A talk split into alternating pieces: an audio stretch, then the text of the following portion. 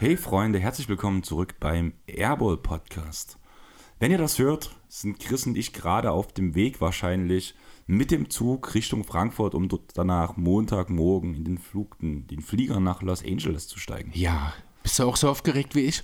Ich muss sagen, irgendwie habe ich eher, also ich gucke gerade auf Netflix die Serie eine Reihe ähm, betrübliche Ereignisse. Betrübliche Ereignisse. Mhm. Hast du das schon gesehen? Vor vielen Jahren schon. Also eine ganze Weile, ihr habt da nichts Konkretes mehr im Kopf. Wie fandest du es? Weißt du das noch? Ganz dunkel. War okay, glaube ich, aber ich habe auch inhaltlich nicht mehr viel, aber der Titel sagt mir direkt auf jeden Fall was, ja. Ja, das war bei mir auch damals so ein Punkt, dass ich die Serie gucken wollte, jetzt wo ich halt so ein bisschen... War das das mit diesen Detektiven, ne? Ähm, nein, mit den zwei oder? Waisenkindern oder mit den drei Ach, ja, Waisenkindern. Ja, stimmt, genau. Und auf jeden Fall hatte ich jetzt gerade so alle Serien durch, die ich gucken wollte, habe dann gedacht, irgendwas Kleines so zum Berieseln. Ach, das gab es ja auch noch. Das hast du ja irgendwann mal angefangen, fängst das nochmal neu an. Ich weiß, warum ich es damals aufgehört habe, weil es mich einfach gar nicht catcht, aber es ist mhm. ideal, so nebenbei laufen zu haben. Ja, wenn man keine Sitcoms mag, dann muss man sich halt solche Serien zum Nebenbeilaufen suchen. Genau. Und ich weiß doch gerade nicht mehr, was ich raus wollte. Wie bin ich auf das Thema gerade gekommen? Keine Ahnung, ich weiß es nicht. Wir waren eigentlich waren wir bei der Frage, ob du so aufgeregt bist wie ich und du hast angefangen von Netflix ah, zu erzählen. Sehr gut. Ja, genau. Es ging halt im Prinzip, also abschweifen ist ein großes Thema, ja. weiß jeder bei uns. Mhm. Ähm, es ging ja von allem darum, also man hört es vielleicht noch ein bisschen auf der Stimme, aber ich glaube, es geht einigermaßen, oder was sagst ja, du? Also ich merke, dass du nicht so klingst wie sonst, aber es ist kein sehr großer Unterschied. Okay, also eigentlich bin ich fit, aber seit Weihnachten habe ich halt Halsschmerzen. Mhm. Keine Ahnung warum die Jahreszeit, wahrscheinlich der Grund auch, dass wir alle so lange Maske getragen haben, ein bisschen anfälliger bist du doch drauf? War, war auch ein Thema. Also ich hatte jetzt ein Mitarbeitergespräch äh, auf Arbeit und da ist das auch so allgemein nochmal ein bisschen besprochen worden und das hatte ich so selber gar nicht so richtig auf dem Schirm und das hat dann halt Dan, mein Vorgesetzter, in einem Gespräch angesprochen, weil ich halt jetzt auch im Oktober und jetzt auch die Woche zwischen den Feiertagen ja auch wieder krank war mit Erkältung, Grippe. Ähm, dass es wirklich auch einfach ein geschwächtes Immunsystem ist, dadurch, dass wir uns zwei Jahre lang quasi gegen alle Keime abgeschirmt haben und unser Immunsystem natürlich dadurch deutlich weniger Antikörper entwickeln konnte. Genau. Ja. Das ist jetzt kein Querdenker-Schwurbler-Quatsch gerade. Also alles machen dafür, dass Corona eingedämmt wird. Also Richtig. im Idealvertrag, der auch jetzt noch Maske, muss man ganz ehrlich sagen. Weil dann würde es euch nicht so gehen wie mir oder wie Chris in der mhm. Zeit, wo er halt krank war.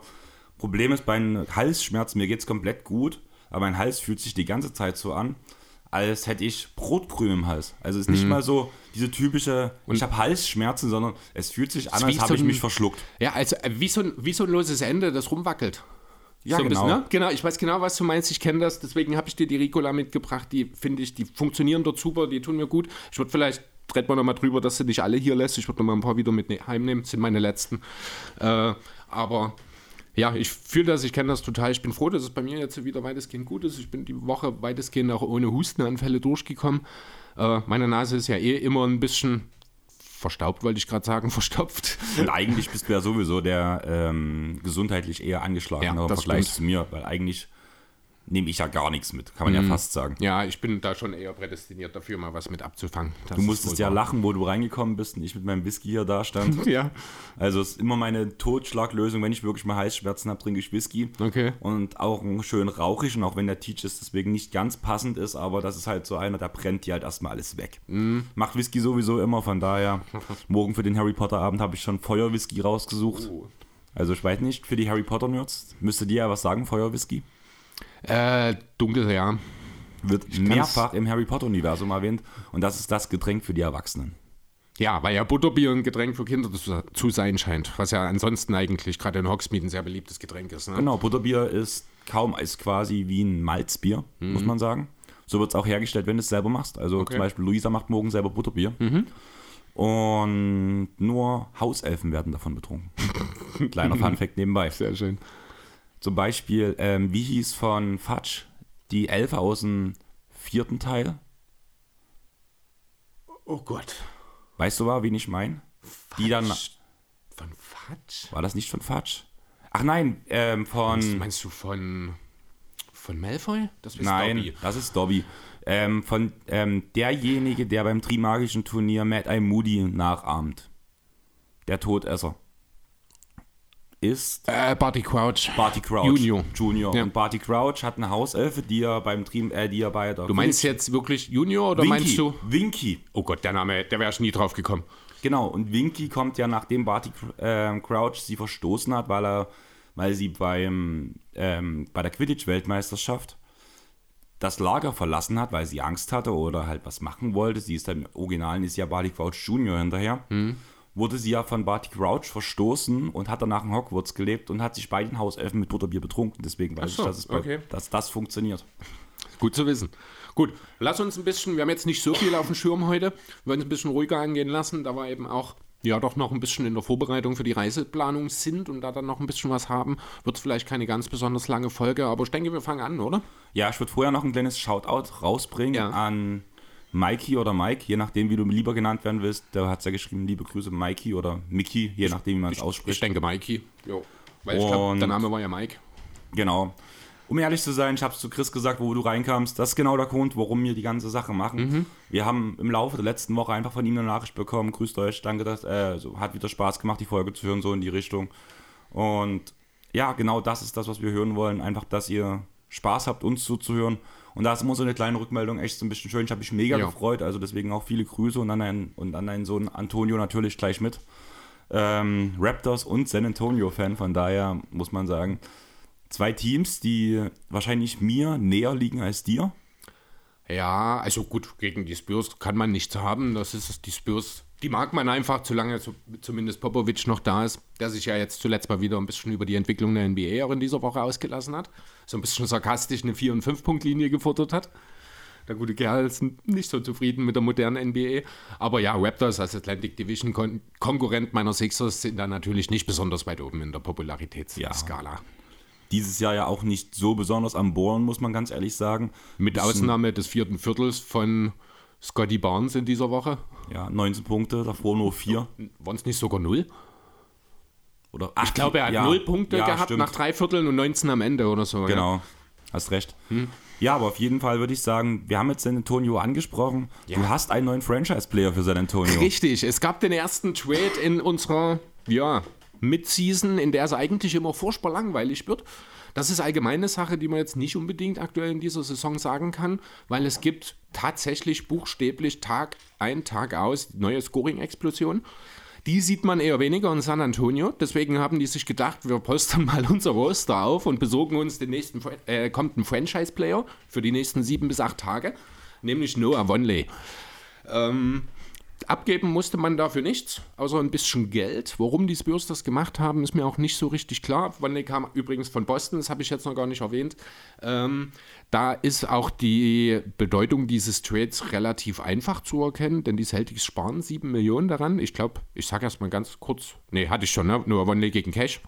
Äh, da ist nicht viel. Die Spurs hatten keinen Roster-Spot mehr frei, deswegen musste man Gogi Deng vorher waven. Ja, dann ist also Noah Vonley zu den Spurs heute Mittag. Heute ist Freitag, nehmen wir auf übrigens. Habe ich dann aber auch noch einen Tweet von Woj gelesen, dass wohl die Spurs Vonley auch wieder waven wollen. Wo ich mich dann schon ganz ehrlich frage, was hat R.C. Buford hier getan? Also das ist ja ein richtig, richtig sinnloser Trade. Also ich kann mir bloß vorstellen, dass das so ein bisschen ist. Ja, wir haben die Möglichkeiten, das zu machen.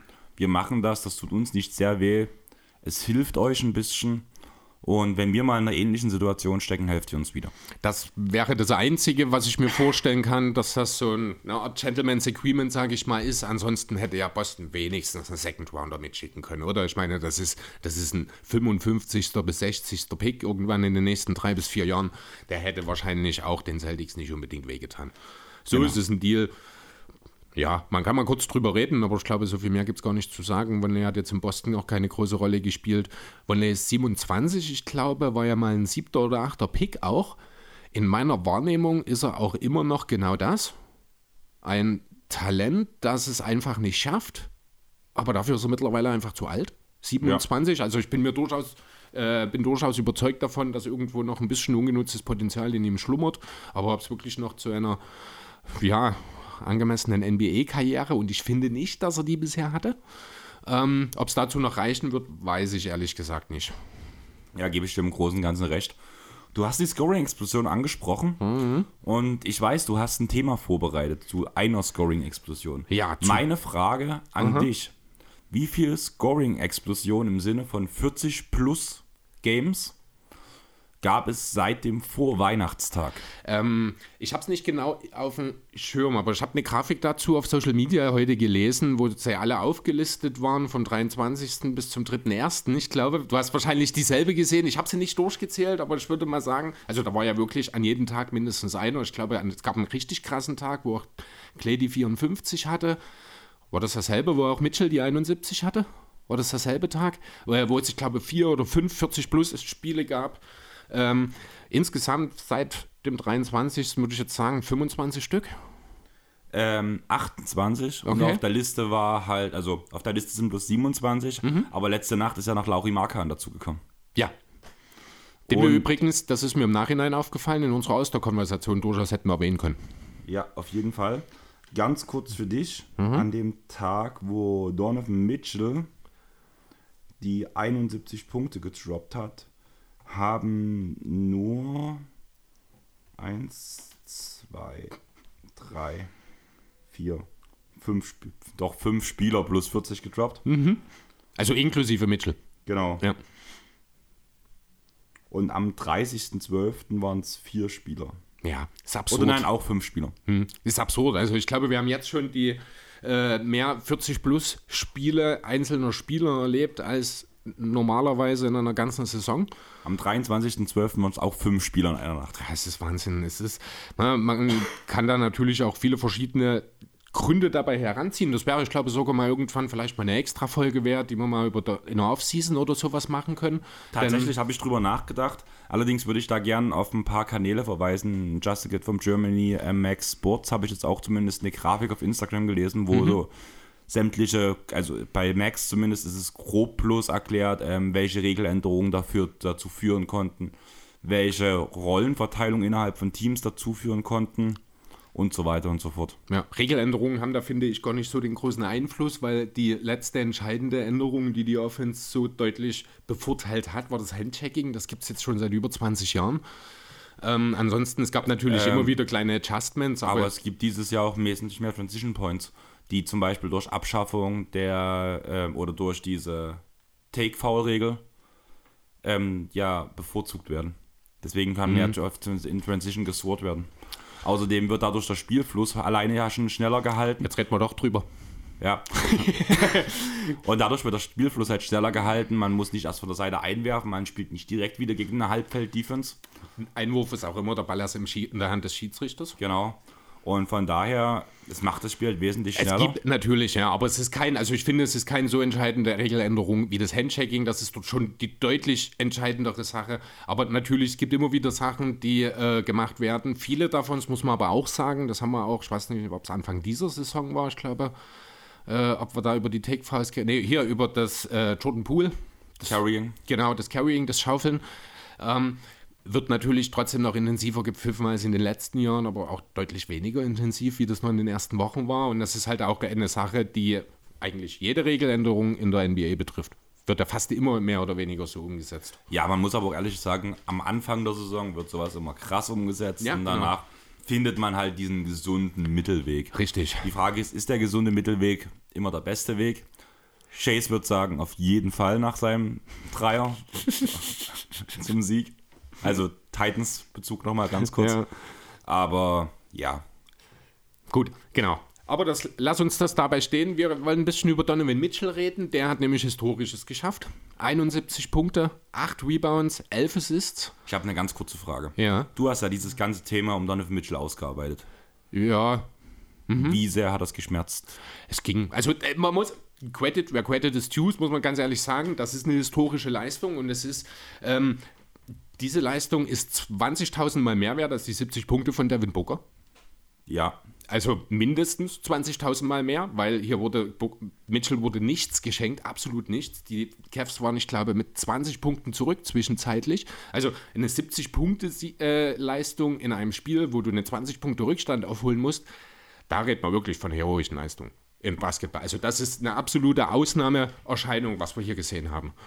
Hast du den Tweet von Robin Lopez im Nachhinein gesehen? Ja, logisch, genau. 72 Punkte von ihm und Donovan Mitchell. Hast du die Antwort von Mitchell darauf gesehen? Nein. Und direkt am nächsten Tag wurden beide äh, Drogen getestet. Ach so. Ja. Was hat also, Mitchell geschrieben? Das hat Mitchell drauf geantwortet und by the way, the next day we got drug tested. Also, äh, also ich weiß nicht, ob Lopez auch, aber er hat von We gesprochen oder geschrieben, deswegen mhm. scheint es auch ihn betroffen zu haben. Aber natürlich in erster Linie ist dort das Thema, dass Mitchell nach so einer Leistung natürlich direkt erstmal am nächsten Tag dann ein Doping-Test, jetzt fällt mir das passende deutsche Wort ein, äh, machen musste.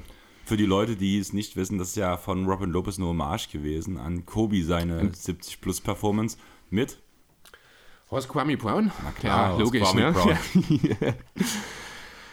Ja, genau. Also, ähm, ich habe mal ein bisschen versucht, diese ganze Sache historisch und auch in der aktuellen Saison ein bisschen einzuordnen. Anhand von verschiedenen Statistiken, die er hier halt, also Mitchell, geliefert hat, Es sind fünf verschiedene. Da habe ich einfach mal die, die Top-Leistungen, entweder historisch oder in dieser Saison, mal mit äh, mir hier notiert. Und da will ich einfach mal wissen, wie viel du denn davon weißt. Ja, aber erstmal nochmal zusammengefasst, also 71, 8, 11, zwei Career Highs dabei. Die 11 Assists sind ja auch für Mitchell ein eingestelltes Career High gewesen, hat er auch noch nie mehr gemacht. Ich glaube aber auch erst einmal gleich viel. War auch diese Saison, wenn mich nicht alles täuscht, gleich am Anfang. Ne? Kann sein, das habe ich nicht mitbekommen. Ja. Ähm, ein Block hat er geliefert, 22 von 34 Prozent äh, Field Goals getroffen, sind 65 Prozent fast, 7 von 15 Dreier, 76,7, 46,7 Prozent natürlich und 20 von 25 Freiwürfe, 80 Prozent, alles sehr, sehr solide Punkte oder Werte. Er ist der siebte Spieler überhaupt erst, der 70 plus in einem NBA-Spiel geschafft hat. So, genau. Und da kommen wir dann auch schon zur ersten Kategorie, nämlich die meisten Punkte in einem Spiel ever. Die Wild. Top 10 habe ich hier mal stehen. Ähm, es gibt natürlich einen Spieler, der mehrfach drin ist, den hast du jetzt auch schon genannt. Dreimal, wenn ich mich nicht ganz täusche. Fünfmal. Fünfmal so, okay. Mhm. Genau, also die 100 Punkte müssen wir natürlich nicht drüber reden. 104 Punkte in dem Zusammenhang auch die Beteiligten, das meiste, was jemals erreicht wurde. Donovan Mitchell hat mit seiner 71 Punkte Performance 99 beteiligte Punkte. Darf ich ganz kurz meinen Carrier High bei NBA 2K, mein Nein. Team, sagen? ich habe 111 Punkte gemacht mit einem Spieler. Okay. Und das war Sam Cassell. Okay würde würd ich niemand auf die Idee kommen, sowas überhaupt anzustreben. Das ist gar nicht meine Art. Das ja, du hast ja bei My Team diese Aber du musst Mission, ja diese Ziele machen, ich Genau, weiß. und es war halt irgendwie so, ich musste mit irgendeinem Spieler so und so viel Dreier machen. Und ich hatte danach noch Zeit auf der Uhr, weil halt jeder Dreier mit Sam Cassell saß. Ich mhm. habe halt das Timing bei ihm perfekt drin. Und irgendwann war so, naja, es gibt ja diese Benchmark für 59 Punkte, da kriegst du noch was Besonderes. Hab ich, okay, gut, machst du das. Da war immer noch nicht, da war gerade mal nach Halbzeit nicht so, ja, gut, dann gehst du halt noch ein bisschen weiter, machst diese große, musst halt noch mehr Dreier treffen mit einer Mission, machst noch mehr Dreier mit dem Shooting Guard, noch mehr Dreier drauf gehauen. Und dann war irgendwie so ein paar 80 Punkte, du hast noch fast ein ganzes Viertel. Gehst du die 101 Punkte an? Ja, du gehst die 101 oh. Punkte an. Einfach wirklich nicht mal mit ihm im Ballbesitz. Also es war wirklich ein Dreier nach dem anderen. Mhm. Okay, ja, kann man mal machen. Sam Cassell war jetzt auch kein schlechter Spieler, wenn auch nicht unbedingt ein 100-Punkte-Scorer. genau, also äh, die 100 Punkte von Wild ist klar. Weißt du, wer danach kommt? Ähm, das musst du wissen. Ist es Kobe? Ja, natürlich. 81 Punkte, 2006 in Toronto. Im Januar war das. Ähm, dann kommt noch dreimal Wild. Kannst du mir sagen, mit wie vielen Punkten? Nein. Oder denk, oder nenn mir einfach mal eine Zahl. Kobe hm. 81. 79. Ja, fast. Also der drittbeste Wert, Wild, 12.61 gegen die Lakers 78. Okay. Und dann noch zweimal auch in einem 62er. 76. Also, äh, ne, 273 tatsächlich. Plus? Ja. Total Plus. enttäuschend, ne? Ja, ich weiß. Also. Ja, es ist so echt schwach, dass er von den fünf besten Scoring-Leistungen nur fünf vier beinhalt, äh, behält. Hast du nicht gesagt fünf? Na, vier von fünf, weil ja Kobi mit drin ist. Ach so. Und 5 von 10. Ach so, gut. Ja, okay, genau, also ja. er kommt gleich nochmal. Auf Platz 6 ist dann, genau, jetzt kommen wir erstmal noch, also wir haben jetzt, Wild schon genannt, Donovan Mitchell ist der 10. in der Liste, den nehme ich dir mal vorweg. Wir haben jetzt hier noch drei Namen, die etwas länger her sind. Einmal 78. Ja, ich weiß, dass Elgin Baylor noch mit dabei ist, David Robinson ist ja, noch dabei. Sehr gut, das sind die beiden hinteren. Baylor 15. November 60 gegen die Knicks und Robinson im April 94 gegen die Clippers. Mit wie viel? Robinson? Beide haben gleich viele? Waren es nicht 74? Nee. Also ich habe halt vor kurzem erst eine Tabelle gesehen, Mhm. wo so ein paar Leute, also die, die besten Scorer, also man hat es ja gerade überall gesehen, muss man ehrlich sagen. Genau. Also es sind 71. Einer haben wir noch, einer fehlt noch. Ja, der Skywalker, aber ich muss ehrlich sagen, ich kam nicht auf den richtigen. David Thompson, genau richtig. 73 Punkte gemacht am 9.4.78. War eine sehr spannende Geschichte dazu. Da gibt es, ich glaube, auch einen Spox-Artikel, der sich relativ gut dazu lesen lässt, der jetzt aber auch schon ein paar Jahre alt ist, wenn mich nicht alles täuscht. Das war Ganz nämlich. kurz. Mhm. David Thompson hast du gesagt. Ja? Ich muss ehrlich sagen, kein Bezug.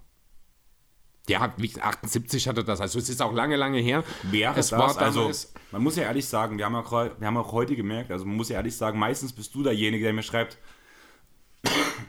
tut mir leid, wegen dem Husten ab und zu wird passieren. Ähm, ich habe, also normalerweise schreibt mir Chris, ich habe bloß so und so viele Themen. Diesmal war ich derjenige, der geschrieben hat, ich habe bloß so und so viele Themen und ich habe Bleacher Report, ich habe TNT, ich habe alles durchgescrollt, habe irgendwie Themen gesucht, habe mir versucht, was aus den Fingernägeln zu saugen, habe nichts gefunden. Und gerade aufgrund der Leistung von Donovan Mitchell und David, da ich David Thompson nicht kenne, wäre es nicht mal Zeit für eine Memories-Folge über David Thompson.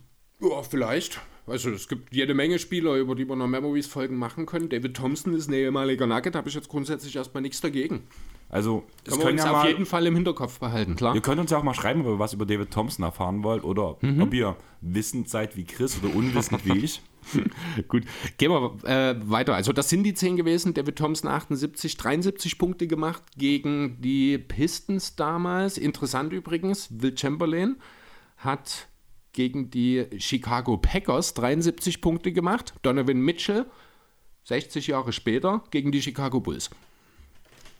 Das noch kurz am Rande. Also nicht ganz 60 Jahre, 59 und zwei Monate ungefähr. Was auch ein besonderer Wert war äh, in dem Kontext, denn wir bleiben bei demselben Wert, bei den 71 Punkten. Und wir schauen aber diesmal nur auf die, die aktuelle Saison. Die 10 höchsten Scoring-Werte, die in dieser Saison erreicht wurden. Mitchell, klar, mit seinen 71 vorn. Wer kommt danach? Luca? Ja, mit? Ähm, 60. Richtig. Am 27.12. Dann haben wir einen mit 59 Punkten. Der kommt später nochmal in der Liste vor. Das war Joel Embiid. Richtig, genau. Am 13.11. 59 Punkte. Und wir machen gleich mal noch den anderen. Der ist dann mit 53 Punkten am 11. Dezember gewesen. Was? Ach so, Also das sind die beiden Embiid-Punkte. Embiid, okay, äh, also ja, Embiid-Spieler. okay. Genau, dann haben wir als nächstes die vierthöchste Punkteausbeute in dieser Saison. Ist auch im Dezember, also es ist fa eigentlich fast alles im Dezember gewesen, ein paar November-Spiele sind dabei, aber man merkt und auch zwei im Januar, es geht eigentlich die ganze Saison, wie wir es schon angedeutet haben, drei im Januar sogar, ähm, nur Scoring-Outputs ohne Ende. Ja, über den Namen haben wir schon geredet. Am 17.12. war das gegen die Pelicans. Es ist ein Spieler, über den ich in dem Mitchell-Kontext gerade ziemlich schlecht gemacht habe. In Bezug auf die Punkte. gib mal eine Punktzahl bitte. Also die Punkte in dieser Saison sind 58. Das ist aber nicht das, was ich gerade meine. Wir haben über diesen Spieler gerade im Bezug der Wertigkeit der Punkte im Bezug auf den Ach so, Spielverlauf. Devin Booker. Ja, richtig, genau. Okay, Hatte- da wäre ich aber auch nicht mit, mit keiner Punktzahl drauf gemacht. Stimmt, der hatte ja so ein extrem. Das ist, ich glaube, auch das erste gewesen mit oder mit das erste. Ach nee, auch 17.12. Ich glaube, nee, klar, Embiid hat gleich zum Saisonbeginn hat gleich äh, diesen Bammer rausgehauen. ja, und da habe ich mir dann auch direkt diese Embiid-Karte geholt, die ich Ja, noch genau. spiele bei meinem Team. Stimmt. So, genau. Dann haben wir den nächsten. Das ist noch gar nicht lange her. Das ist erst diese Woche gewesen.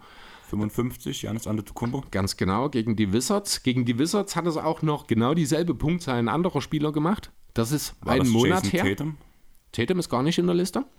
Hat aber Tatum plus paar 40 Punkte. Mhm. Also plus. Also es ist ein Spieler, von dem man das durchaus erwartet, dass er das hin und wieder mal zeigen kann. Es ist aber auch ein Spieler, der für gewöhnlich nicht so viele Chancen bekommt, das zu zeigen, weil er einfach nicht so viel spielt. Wie jetzt aktuell auch schon wieder nicht. Weil er so verletzt ist. Obwohl er doch eigentlich so eminent wichtig ist, weil sein Davis? Coaster eigentlich schon ganz schön alt ist. Anthony Davis, ganz genau. Hat das am 4.12. gemacht. Ähm, jo, dann kommen wir zum nächsten, 54 Punkte. Das war jetzt am 2. Januar, den haben wir auch gerade schon mal angesprochen. Das war gegen die Hawks. Ein Spieler, der schon andere Rekorde hält, wie die meisten Punkte in einem Viertel. Oder die meisten Klay Punkte Thompson. mit den wenigsten Triples, ganz Klay genau, Thompson. Clay Thompson. Dann haben wir noch mal einen Beat mit den 53, die hat man schon. Am 21.12. hat ein Spieler, der den New York Knicks 52 Punkte eingeschenkt. Gegen die Knicks war das. Das war ein Overtime-Spiel. Das kann sein, das habe ich nicht dabei. Ist ein Spieler mit Fremd, also kein US-Spieler. Ja, es war Luca. Nee, nee, Lukas, dann, Luca kommt dann auch nochmal tatsächlich. Ähm, jemand, den du vielleicht nicht unbedingt dort drin hattest. Jemand, von dem ich auch nicht überzeugt bin, dass er ein Franchise-Player sein kann. Ähm, weil ich finde, dass es nicht ganz reicht. Insgesamt aber ist, er spielt auch in einem Team, das momentan so ein bisschen struggelt und wahrscheinlich oder womöglich sogar noch in dieser Saison eventuell gewisse Umbauten vornehmen wird. Letztes Jahr noch äh, ja, sehr vielversprechend gewesen. Auch die Sixers in den Playoffs gefordert, aber am Ende nicht geschlagen. Toronto? Richtig. Und wer wird es dann gewesen sein? Pascal Siakam? Richtig.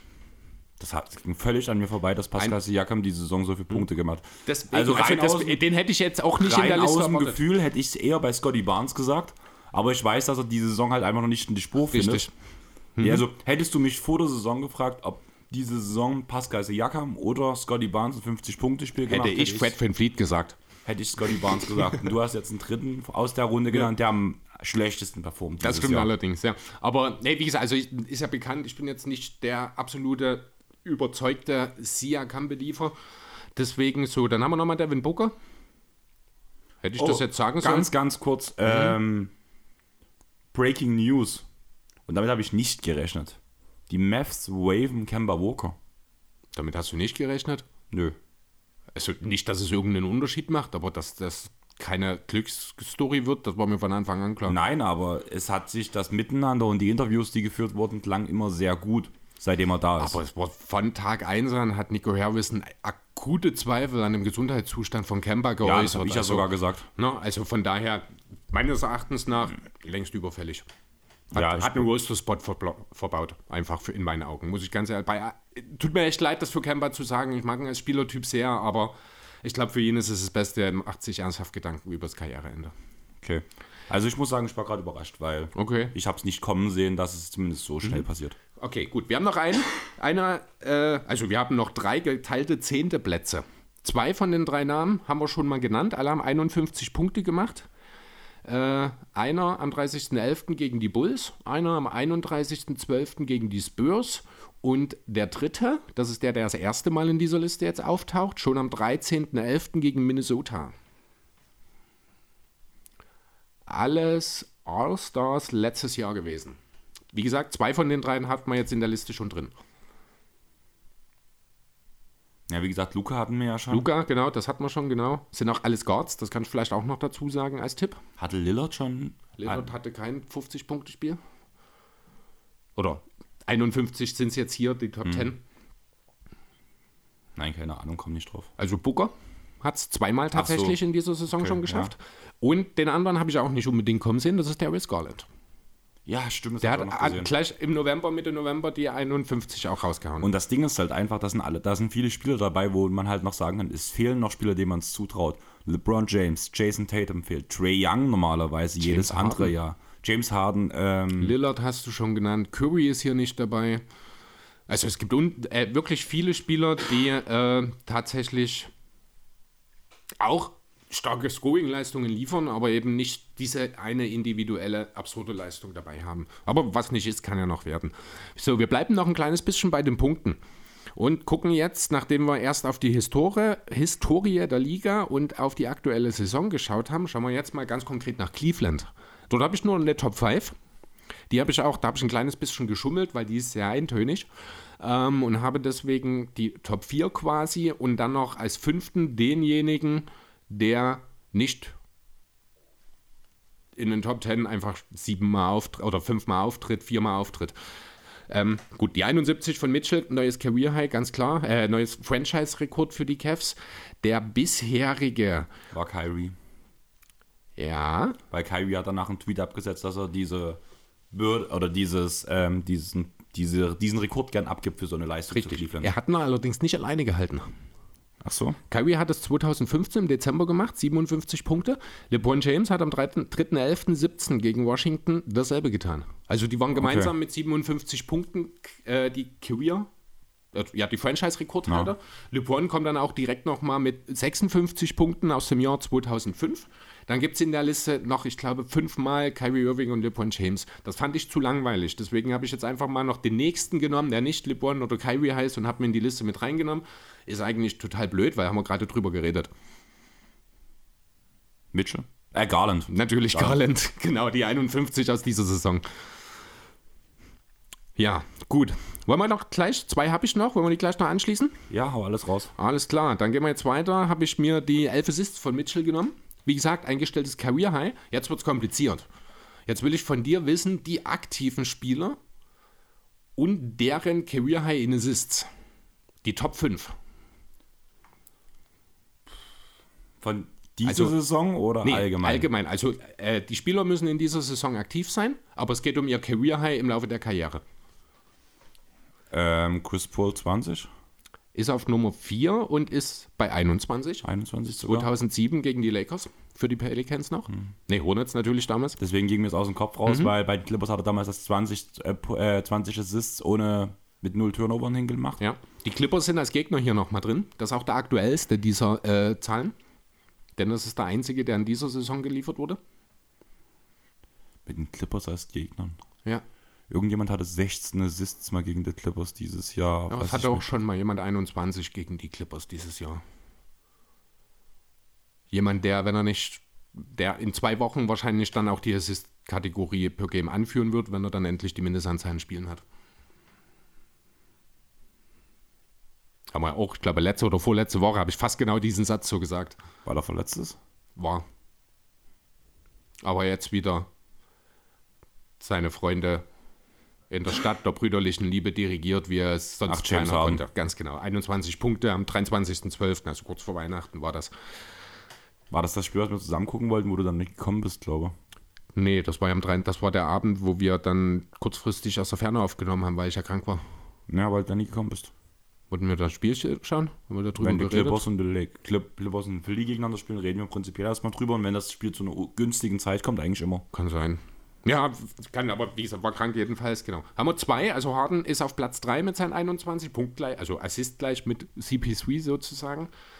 Die anderen sind etwas, also der Führende hat diesen Rekord. Ich würde fast sagen, obwohl nein, das kann, nee, das ist, das funktioniert nicht. 27.12.2007 gegen Brooklyn 25 Assists. Lange, lange her, spielt auch keine große Rolle mehr heute. Ähm, ist aber jemand, der auch in unserer Kuroko-Folge mal mitgenannt wurde. Achso, die nächste Woche erst kommt, verdammt. Scheiße. Kleiner Spoiler. genau, da habe ich ihn angesprochen. Ähm, auch direkt dieses Deadline, denn er hat zu diesen. Äh, Rondo. Genau, zu diesen 25 Assists, die sind nämlich nur sieben Punkte gemacht gehabt. Und äh, da war das Thema, wie jemand ohne zu scoren ein Spiel dominieren kann. Aber ganz kurz, wo spielt Rondo diese Saison? Rondo habe ich als aktiv zumindest in der Liste gesehen. Also er muss zumindest irgendwo einen Vertrag haben. Also ich glaube, Rondo habe ich dieses Jahr noch gar nicht gespielt sehen. Also. Können wir mal schauen. Du kannst ja derweil mal überlegen, zwei Spieler fehlen dir noch. Sind auch zwei Spieler, also der eine, den. Ja, doch, das sind beide Spieler, auf die du kommen John kannst. Wall? Nee. Aber er wurde mal gegen John Wall getradet, einer von den beiden. Westbrook dann in dem da, Fall. Ganz genau. Ist auf Platz 2, 24 Assists am 10. Januar 19 gegen die Spurs. Hat es also am nächsten rangebracht an Rondo. Also Alltime Assist, glaube ich, Scott Skies, 30. Mhm. Hat jeder mal in irgendeiner Form schon mal gehört. Einer fehlt noch. Haben wir auch schon in Scoring-Themen besprochen. Ist jemand, der eigentlich alles alleine machen muss. Weil halt auch die potenziellen Ballhändler, die man geholt hat, um ihn zu entlasten, ja offensichtlich jetzt alle wieder gehen. Wie wir gerade eben von dir Breaking News erfahren haben. Luca. Ja, also mehr hätte ich dir jetzt auch nicht mehr sagen können, um dir zu helfen. genau, das war am 1.5.21, hat er 20 Assists aufgelegt. Gegen die Wizards. Also, was mir aufgefallen ist, die Wizards und die Knicks sind am häufigsten in diesen Listen äh, aufgetreten als Gegner. Diese Aussage, von der tut, diese Aussage tut sehr gut, weil meistens, wenn man um irgendwelche Eigentlich sind es die Clippers, ne? Eigentlich sind es wirklich gefühlt immer die Clippers. ja. ah, die sind auch ein, zwei Mal dabei, aber nicht so häufig wie äh, die Knicks oder ja, die... Ja, man muss halt auch ehrlich sagen, die Clippers erlauben sowas gerne. Wenn man dann letzte Nacht guckt, Hast du mal auf die Statline geguckt, wie lange Kawhi, Paul George etc. gespielt haben? Sind die nicht zur Halbzeit raus und haben eine richtige Kugelleistung, irgendwas von 3 von 19 zusammen oder sowas aufs Feld gelegt in der mhm. Halbzeit, ne? Ja, Die haben halt gesagt, danach, nachdem man zur Halbzeit irgend oder man lag halt im dritten Viertel dann, glaube ich, 59, 100 irgendwas hinten.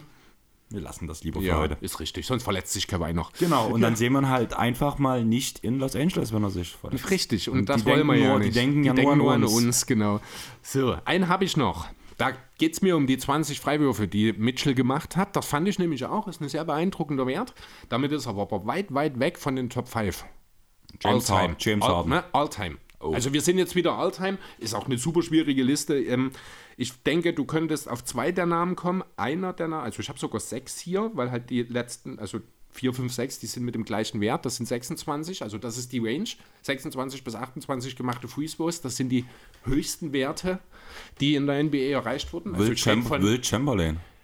man glaubt es kaum, aber ja, Will Chamberlain hat mal in einem Spiel 28 Freiwürfe getroffen, ist damit auf dem geteilten ersten Rang. Das Darf ich war ganz kurz sagen, das wird wahrscheinlich das 101-Punkte-Spiel sein. 100. Oder äh, 100 Punkte, sorry.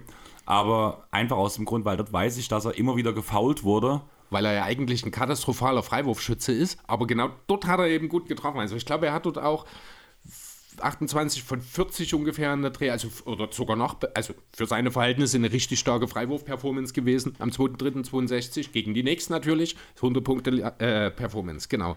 Ich habe einen Namen dreimal hier drin. Das ist auch der, der mit äh, Wild die Krone sich teilt mit 28. Da kommt dann auch mit 26 und mit 27. Also auch gleich dann direkt nochmal. Da bin ich überhaupt nicht böse drüber, wenn du den nicht weißt, denn das ist auch ein Name, der ist äh, in den 80ern bekannt gewesen, ein wichtiger Mann auch in der Liga gewesen, aber mir persönlich auch nicht so super geläufig. Also der Name ja, aber alles darüber hinaus weniger. Gervin. Äh, ich würde ihn hier nennen Adrian, Adrian Dentley. Okay. Ja, also das Habe ich, schon mal- hab ich schon mal auf My Team gesehen. ja, genau, aber das ist, den hätte ich jetzt in der Liste auch nicht. Die zwei, die jetzt noch fehlen, beide mit 26, einer noch aktiv, James also Harden. manchmal aktiv, würde ich es jetzt an der Stelle mal nennen, ähm, und der andere, wie, wie, formuliere ich das jetzt, ohne direkt zu sagen, wer es ist? Ein richtig, richtig, richtig, richtig guter Spieler der 80er, 90er Jahre. Für definitiv beides Namen, die du kennst. Also wie gesagt, Ja, der eine MJ. aktive. MJ ist genau der eine aus den 80ern und 90ern und der andere ist Ist der aktiv. Gegner Detroit? Nein, der Gegner ist New Jersey gewesen Okay. damals. 26.06.87 war das. Muss halt an diese ganze Sache um die Jordan Rules denken. Nee, damit hat es nichts. Einer fehlt uns noch. Wie gesagt, jemand, der, den wir auch bei den Punkten schon mal hatten, bei den All-Time-Punkten, nee, Quatsch, bei den diese Saison-Punkten sogar, der aber halt leider mit sich selbst so zu kämpfen hat, dass er nicht so viele Chancen kriegt, um hohe Werte aufzulegen. Devin Booker? Anthony Davis. Ach so. So viel? Ja, Anthony Davis hat am 29. Oktober 2019 gegen die Grizzlies 26 Freiwürfe getroffen. Ja, genau. Also das sind mal so ein bisschen, um das einzuordnen, auch was Mitchell gemacht hat, noch so ein paar andere Sachen. Die 99 beteiligten Punkte insgesamt habe ich schon erwähnt. Zweitbester Wert nach Wills 104 beteiligten Punkten, wo er 100 selber gemacht hat. War ein bisschen überrascht davon, dass er zwei Assists gespielt hat in dem Spiel, um ehrlich zu sein. Weißt Ähm, du das mit Wild, dass er ja mal gesagt, dass ihm nachgesagt wurde, du, kannst, du kannst nur scoren, nichts anderes. Und dann hat er, war er Assist-Leader das Jahr drauf. Ja, der hat das Jahr drauf dann einfach mal allen bewiesen, dass es kann, wenn er es will. Aber Wild ist halt eine Ausnahmeerscheinung gewesen, der damals einfach keine Konkurrenz hatte und der auch nur im, also individuell keine Konkurrenz hatte, aber halt dann von Russell und dem Team eingefangen werden konnte. Das ist halt das, wo dann der Unterschied zwischen Individuum und Team den Unterschied eben macht. Deswegen hat Wild am Ende auch, ich glaube, keinen Titel, ne? Oder Doch, doch, einen. einen mit den Warriors, ich glaube, stimmt. Wo es noch in Philly waren. Genau. Ja, erstes 70-10-Spiel in der Geschichte der NBA. Müssen wir auch nicht drüber reden. Wir haben jetzt über das 60-21-11-Spiel von Luca gesagt. Das war das erste dieser Art. Mitchell legt noch einen drauf mit Sachen Punkten. Äh, dafür nur, nur acht Rebounds. ja, und überhaupt halt auch erst der siebte Spieler überhaupt, der 70 Punkte plus in der NBA-Geschichte erzielt hat. Interessant bei dieser ganzen. Ganz kurz, stopp. Mhm. Du hast gerade irgendwas vergessen, weil du hast gerade der einzige Spieler überhaupt, der 70 Punkte plus in der NBA erzielt hat. Nee, erst der siebte. Ach so, ich habe Das verstanden. kam, ja, das war vielleicht ein bisschen undeutlich. Also der siebte Spieler, der es geschafft hat. Ja, wir, haben ja, wir sind ja die Namen vorhin erst durchgegangen. Deswegen, war es gerade, ja. ich habe halt gedacht, du hast einen Okay. Sprechfehler gerade drin gehabt oder hast du irgendwas. Nee, das habe ich war vielleicht ein bisschen undeutlich. Genau. Und was man eben äh, nicht vergessen darf, ich weiß jetzt gar nicht, ob wir das im Vorfeld besprochen hatten oder ob das schon in der Aufnahme war, die Wertigkeit im Vergleich zu Booker, das hat man gleich am Anfang gesagt, ne? Na, dass Booker ja gefühlt von den Gegnern an die Freiwurflinie geschickt wurde, damit er den Rekord erreicht, obwohl das Spiel schon lange gelaufen ist. Gleichzeitig die Suns in, zu diesem Zeitpunkt, ich glaube zur Halbzeit schon mit gefühlt 180 Punkten hinten lagen und einfach nur noch alle den Ball zu Booker gegeben haben. Selbst die Celtics ihn ja mehr oder weniger teilweise gewehr, haben gewähren lassen. Ähm, die Teamkollegen dann auch die Celtics direkt immer gefault haben, um die Uhr anzuhalten. Also eigentlich keine, also ich muss ehrlich Farce, sagen, ich an, Farce, ich anstelle von Devin Booker hätte mich mit diesem Bild und der 70 richtig blöd gefühlt. Ja. Muss ich ganz ehrlich sagen. Na, und hier sehen wir eben in Donovan Mitchell das komplette Gegenteil. Die Cavs haben auch deutlich hinten gelegen im Laufe der, des zweiten Viertels mit über 20, ich glaube sogar. Selbst äh, mit vier Sekunden vor dem Ende waren die Bulls noch mit drei Punkten vorn. Mitchell geht an die Freiwurflinie oder drei Sekunden vor dem Ende waren es halt. Und er musste halt erstmal den ersten machen und den zweiten absichtlich verfehlen. Weil nach dem ersten getroffenen hast du zwei Punkte Rückstand und Luca dann kannst du mit einem eben nicht ausgleichen. Genau. Und genau das hat er gemacht. Ich habe sogar hier stehen, er hat den Luca gemacht. Können wir eigentlich so einführen jetzt? Ein absichtlicher Fehlwurf, der zu zwei Punkten führt. Ich finde, ja, das ist dann, ab jetzt ein Luca. Ja, aber der Luca ist erst, wenn noch, bevor du selber den Ball zum Wurf bekommst, fünf Leute am Ball am. Ball war. Ja, stimmt, das war bei Mitchell nicht so, das ist wahr. Genau.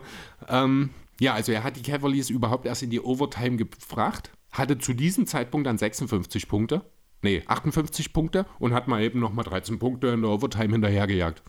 Also völlig absurd, völlig verrückt. Aber? Aber es hätte gar nicht dazu kommen dürfen. Denn der gute Donovan ist überdre hat übertreten. Line Violation hat der Two-Minute-Report dann am, äh, am, nächsten Tag rausgegeben. Äh, was heißt Line Violation?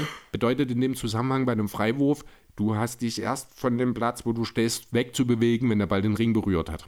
Und genau das ist nicht der Fall gewesen. Mitchell ist schon vorher vorgegangen. Das ist auch der entscheidende Vorteil, warum er dort an den Ball gekommen ist. Ne, also hätte, wäre diese Regelübertretung nicht passiert, wäre er nicht an den Ball gekommen, bin ich mir ziemlich sicher. Man muss auch so ein Stück weit den Referee, der, ich glaube, äh, in dem normalen Fernsehbild unten am Rand ist, äh, so ein bisschen mit in die Verantwortung nehmen, denn ihm war es extrem wichtig und deutlich wichtiger, dass die Shotclock in Ordnung ist. Und so hat er eben diese Line Violation übersehen, weil er sich zu sehr auf der, eben den Fokus auf die Shotclock gelegt hat an der Stelle, was ich aber auch ein Stück weit verstehen kann, bei nur noch drei Sekunden und im engen Spiel ist das auch ein wichtiger Punkt, aber die Uhr kannst du halt über einen Videobeweis nachstellen die Line Violation nicht. Das ist da, der Punkt. Also da kann ich mir schon vorstellen, dass man als Schiri dort zumindest glücklicher agieren kann. Ja, und wenn wir das Ganze jetzt mal relativieren und dann eben davon ausgehen, dass diese Line Violation gecallt worden wäre, dann wären es eben keine 76, äh, 71, sondern nur noch 56 und das Ganze bei einer Niederlage. Du siehst aus, als wirst du mir irgendwas gleich sagen. Ja und also ja und nein. Das Ding ist, dass also du hast gerade die Aussage gebracht wegen der Line Violation. Mhm. Aber das Problem war ja auch das Boxout des Gegenspielers. Es ging ja gegen die Chicago Bulls. Und ich glaube, Patrick Williams war das Problem, der den Boxout nicht wirklich gestellt hat und der im Nachhinein im Interview sogar noch gesagt hat, scheiß auf die Line Violation, ich bin derjenige, der schuld mhm. war, dass es überhaupt so weit kam. Hat er natürlich auch recht, finde ich auch sehr erwachsen und sehr gut. Also ich glaube, es war Williams. Patrick Williams. Mhm. Ich, ich, will halt, ich habe gerade geguckt, ich hatte die ganze Zeit irgendwie Davis Bertans im Kopf, aber es war ja gegen Chicago ja Bulls. Genau. genau. Das war halt auch mein Gedanke, es war mhm. nicht gegen die Mavs, das hätte einen größeren Aufschrei gegeben. Ja. Deswegen musste ich gerade gucken, gegen welches Team es war und rein personell und wo ich halt am ehesten dann in Sinn, die Schiene Fall. gehen würde, das ist, wo ich von Davis Bertans rede, wäre halt irgendwie bei mir, warum auch immer, klingt mega verkehrt, dass ich da. Ja, es ist, es ist halt ein Vierer, der stretchen soll. Ja. Das ist halt defensiv sind die ganz, ganz Und ich habe gerade irgendwie das Gefühl, dass es halt Patrick Williams es, es war, kann sein. aber ich bin mir gerade nicht sicher mit dem Namen, mhm. also nagel ich mich nicht darauf fest. Auf jeden Fall gab es ja dieses Interview, wo er gesagt hat, ist erstmal egal, ob er übertreten hat, Schiedsrichter hat nicht, er hat es nicht gesehen. Selbst wenn er übertritt, bin ich hauptschuldig, auch wenn ich pünktlich erst zum Rebound gehe, kannst du mit hat er keine dort. Zeit, Richtig. an den Ball zu kommen. Ja, ja sehr erwachsen, sehr gut. Auch dann äh, dieses Selbstreflexion an der Stelle kann man durchaus auch mal positiv hervorheben. Ähm, ja, letzten Endes muss man aber auch einfach sagen, war gegen Mitchell kein Gras gewachsen an einem Tag. Also er hatte auch wirklich, die Teamkollegen haben nicht wirklich gut performt. Ich glaube, weiß gar nicht, war Garland überhaupt dabei.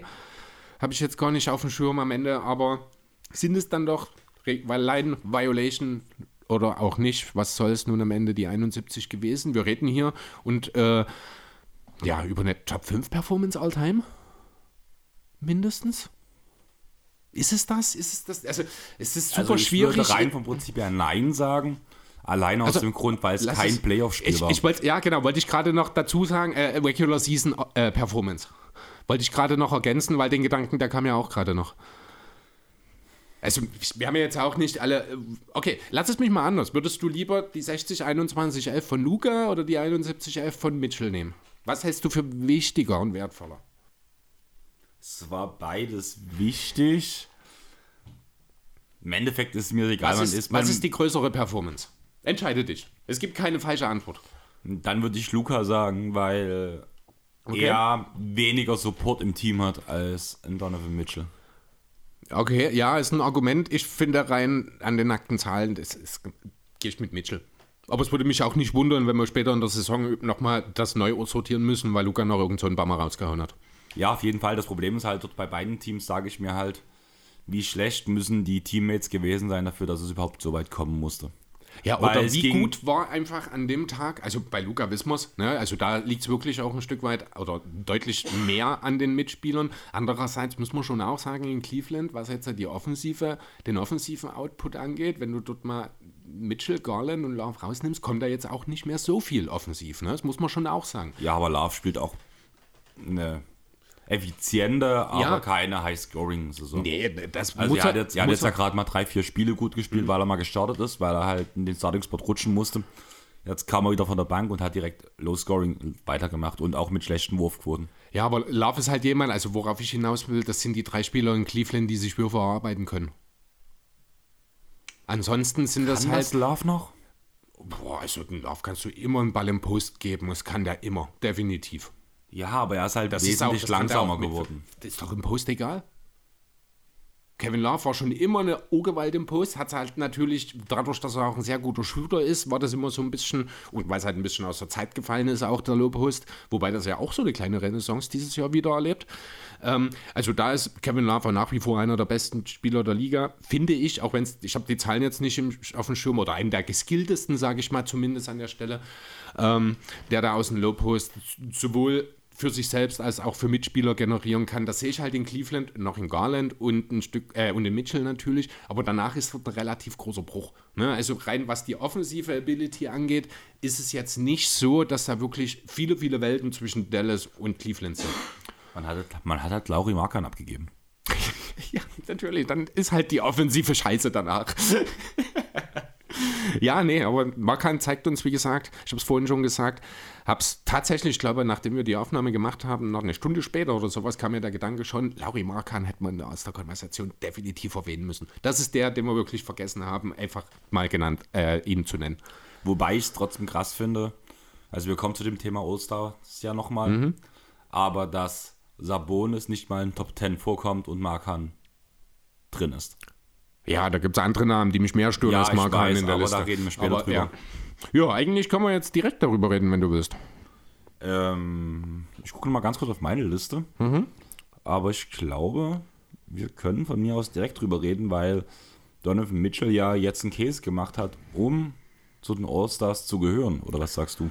Hat er im Grunde genommen. Er hat auch eine sehr gute Ausgangsposition momentan, denn er ist äh, im Osten unter den Guards momentan derjenige mit den zweitmeisten Stimmen, wenn auch knapp, nur 6000 Stimmen mehr als James Harden. 1,6 Millionen 37.000 gegen 1, äh, 1, ach nee, kommen wir zurück. Es ist sogar deutlich. Ich habe die Zahlen vertauscht. Mitchell ist bei 1,6 Millionen, Harden als Dritter bei den Ostguards bei 1,1. Ne, übertroffen werden die beiden nur von Kyrie Irving und seinen 2 Millionen.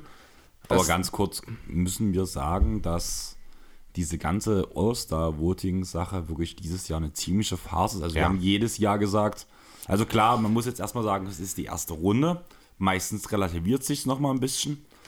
Naja, andererseits, also man sieht jetzt die ersten Returns und gerade wenn ich so zum Beispiel Andrew Wiggins sehe, das ist ja der auch, der letztes Jahr dann diesen großen äh, Output auch bekommen hat und da kann ich mir halt dann, oh Mensch, jetzt sehen die vielen, vielen Fans, er hat ja dort auch, ich glaube, aus Asien Ja, viel aber unter. Wiggins hat Ja, ja, lass mich kurz zu Ende. Ähm, die sehen halt jetzt, oh, mein Mann ist noch nicht weit genug oben. Hier müssen wir mehr machen. Hier müssen wir mehr machen. ähm, Wiggins hat über einen Aufruf, glaube ich, von einem Rapper letztes Jahr sehr viele Stimmen das bekommen. war das, ja, genau. weshalb das gesamte All-Star-Voting umgestellt wurde, weshalb man unter anderem nicht, mehr, mehr via Twitter, Twitter. Stimmt, du hast recht, ja. voten darf. Deswegen finde ich diese Wiggins-Punkte eigentlich wesentlich beeindruckender als letztes Jahr, weil Ja, es stimmt. jetzt für diejenigen, die wahrscheinlich letztes Jahr für Wiggins gewotet haben, ein viel größerer Weg ist, um seine um die haben einfach nicht mehr so viele Votes für ihn dann letzten Endes Genau. einfach. Ja, das stimmt, da hast du recht. Und das ist ein wichtiger Punkt bei dem Punkt Wiggins, weil ich finde schon, dass er dieses Jahr so viele Punkte hat, im Vergleich zu anderen Namen der Liste, finde ich noch okay. Einfach Ja, ja, aus dem ist- der Grund, weil er Wiggins spielt, sehr, er spielt eine sehr gute Saison. Zwar, so, definitiv, ja. Also das Beispiel Wiggins, was ich genannt habe, war auf das letzte Jahr bezogen. Genau. Na, einfach auf die Stimmen. Ne? Das, dieses Jahr er ist äh, auf fünf momentan im Frontcourt im Westen, da kommen wir dann gleich noch dazu. Wir bleiben erstmal noch im Osten. Ähm, da hast du natürlich recht. Das ist okay, da äh, fehlt mir trotzdem ein Name, aber da kommen wir gleich dazu. Gehen wir erstmal noch durch. Also die ersten drei haben wir, Irving, Mitchell, Harden. Danach kommt Jalen Brown. Trey Young auf Platz 5 gefällt mir überhaupt nicht. Den hätte ich gerne gar nicht in dieser Liste, um ehrlich zu sein. Gebe ich viel recht, aber können wir nicht auch über Jalen Brown als Guard einfach rein vom Prinzip her diskutieren? Du redest von der Position oder Yep. du redest? Nö, finde ich, müssen wir nicht drüber diskutieren. Brown spielt diese Saison eigentlich nur als Small Forward, neben Tatum als Power Forward. Vor allem, weil jetzt erst der Timelord zurückgekommen ist. Ja, aber normalerweise ist Brown ein Shooting Guard und er ist in seiner ganzen Saison, äh, Karriere eigentlich immer als Shooting Guard gelistet worden. Also als Shooting Guard, Schrägstrich Small Forward. Ich glaube auch, er ist in den letzten Jahren immer als Guard gelistet Er war gewesen. immer als Guard gelistet, aber es Deswegen- gab jedes Jahr zumindest Diskussionen drüber, ob er wirklich ein Guard ist, weil er halt eigentlich ein Small Forward gelistet hat. er hat aber auch jahrelang neben Marcus Smart im Backcourt gespielt. Mit Tatum und zwei Big Men. Ja, aber er ist Also- halt, also rein vom, vom Spieltyp her, also wir wissen ja, wir wissen ja mittlerweile Generation, Position so Basketball, muss man ja ganz ehrlich sagen. Mittlerweile ist es affig auch bei einem All-Star-Game, die Teams in Frontcourt und Backcourt halt irgendwo Da zu widerspreche ich dir. Denn ein All-Star-Game ist immer noch ein Spiel, das gespielt wird. Da will ich schon noch vernünftige Zusammenstellungen. Da will ich nicht, und das, dass da dann fünf Big Men als der Starting-Formation stehen. Das will Ja, ich nicht. aber dadurch, Deswegen, dass du ja das Voting mittlerweile hast, wo die zwei Kapitäne gegeneinander voten, kannst du dir das ja auch erstellen, dass es funktioniert. Dann kannst, ja du, wirklich. kannst du nur bedingt, wenn du im Osten nur mal fünf Spieler, die große Leute sind, dort drin hast. Ne? Und das ist jetzt nicht ausgeschlossen. Durant, Janis, Embiid, keine Ahnung. In Tatum können wir jetzt meinetwegen auch noch als Big Man nehmen und dann einfach mal ins Blaue geschossen, den Bam Adebayo oder, also es ist nicht ganz ausgeschlossen, der ist jetzt nicht hier drin, Adebayo, ne? aber dort will ich schon wenigstens, ich will einen klaren Ballhändler im Team haben und da, also wirklich ein Stück Ja, weit, ich damit sag, das, ich sag mir halt ganz ehrlich, ey, ganz ehrlich, wir haben danach, sag ich mal, in, insgesamt für das Voting, oder sag ich mal, fünf Starter und fünf irgendwas für die jeweiligen Teams. Äh, fünf Starter jeweils und zehn Sieben. Sieben. Perfekt, das war die Zahl, die mir gefehlt hat. ähm, Bankspieler. Mhm. Und dann tun die jeweiligen aus dem Osten, Westen die, Kap ähm, die Ich weiß total- ich weiß total, Und ich glaube nicht, dass die Top 10 Nein. Spieler aus Ost und West jeweils keinen einzigen Bigman oder keinen einzigen primären Ballhändler beherrschen. Selbst wenn das so sein sollte, dass ein Team danach im Endeffekt, sage ich mal, mit drei Guards und zwei Small Forwards aufläuft, haben wir immer noch einen Trainer, der danach im Endeffekt die Rotation anpassen kann nach zwei, Ja, drei Minuten. Ja, trotzdem finde ich das, also dort, da gehen wir ein bisschen entgegengesetzt, also die Argumentation, die du bringst mit dem Positionslosen, da gehe ich beim äh, All-NBA-Teams, gehe ich dort 100% mit, da hätte ich auch kein Problem damit, wenn das fünf Center sind, weil All-NBA, da geht es einfach darum, das sind die fünf besten Spieler, unabhängig von der Position für mich. All-Star ist dort, finde ich, mehr positionsgebunden, einfach aus dem Grund, weil die wirklich auch gegeneinander spielen. Aber das ist Ja, keine okay, gehen wir, gehen wir tiefer in die Liste. DeMar, Ja. DeMar DeRozan als Guard. Das ist definitiv, der ist dort falsch. Da müssen wir nicht Haben drüber reden. Jahr schon das drüber ist, der hat in, für die Bulls, der spielt weitestgehend teilweise Power Forward. Also der hat nichts bei den Guards zu suchen. Die anderen in der Liste sind äh, einfach, sind erstmal grundsätzlich Guards. Warum aber ein Lamello Ball in dieser Liste steckt auf Platz 7 und damit sogar vor einem Tyrese Halliburton, da wird mir, da wird mir schlecht, muss ich ganz ehrlich, also da Derrick wird mir, Rose. Derrick Rose auf Platz 9 hat natürlich überhaupt keinen Grund, dort drin zu sein. Ähm, und Garland dann noch auf 10, das ist okay. Aber also am meisten stören mich hier DeRozan wegen der Position, Lamello und Rose definitiv. Lamello und Rose haben hier nichts drin zu suchen. Einfach, also Lamello hat, ich weiß nicht, 10 Spiele gemacht bisher gefühlt. Lass es ein paar mehr sein, ist mir auch egal. Spielt in einem Kack-Team, ist jetzt auch nicht so, dass er dort so dermaßen überragt, dass er in die Diskussion kommt. Denn genau diese Konstellation sehen wir bei Tyrese Halliburton der meines Erachtens nach auch absolut einen Case für die Top 3 haben kann.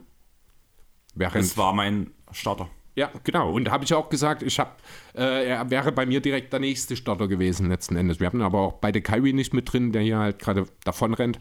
Finde ich auch ein bisschen schade, aber das habe ich auch kommen sehen, wenn ich ehrlich sein soll. Ja, schauen wir nochmal in den Frontcourt.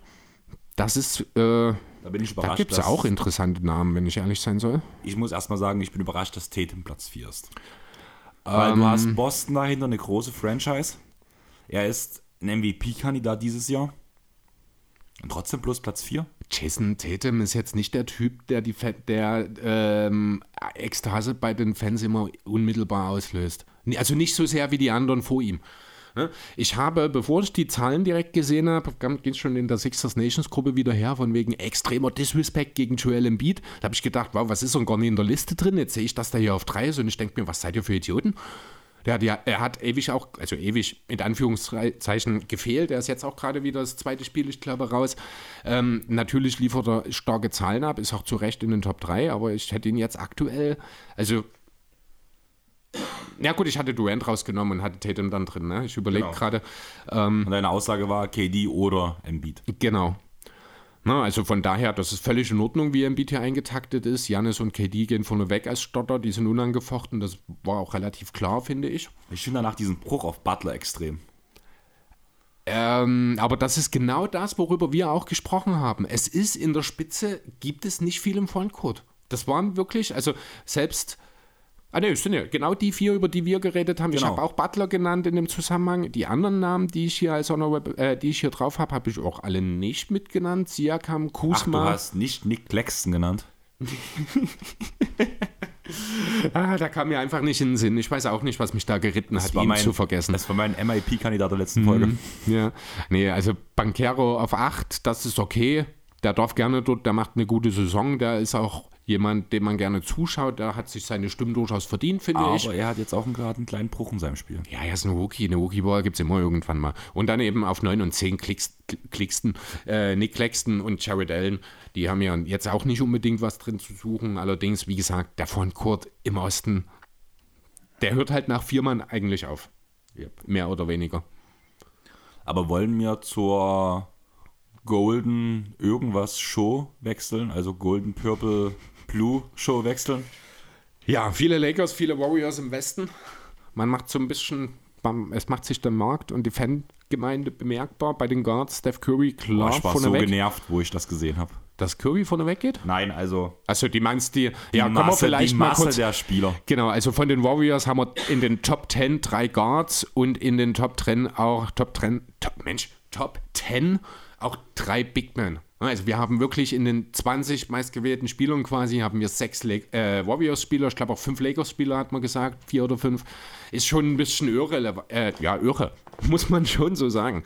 Trotzdem finde ich es okay, dass Steph vorne weggeht. Ich bin ein bisschen überrascht, dass er so deutlich vor Luca ist, um ehrlich zu sein. Also 400.000 Votes ungefähr, das ist relativ viel, das habe ich nicht unbedingt erwartet. Noch krasser ist der Sprung danach zu Morant.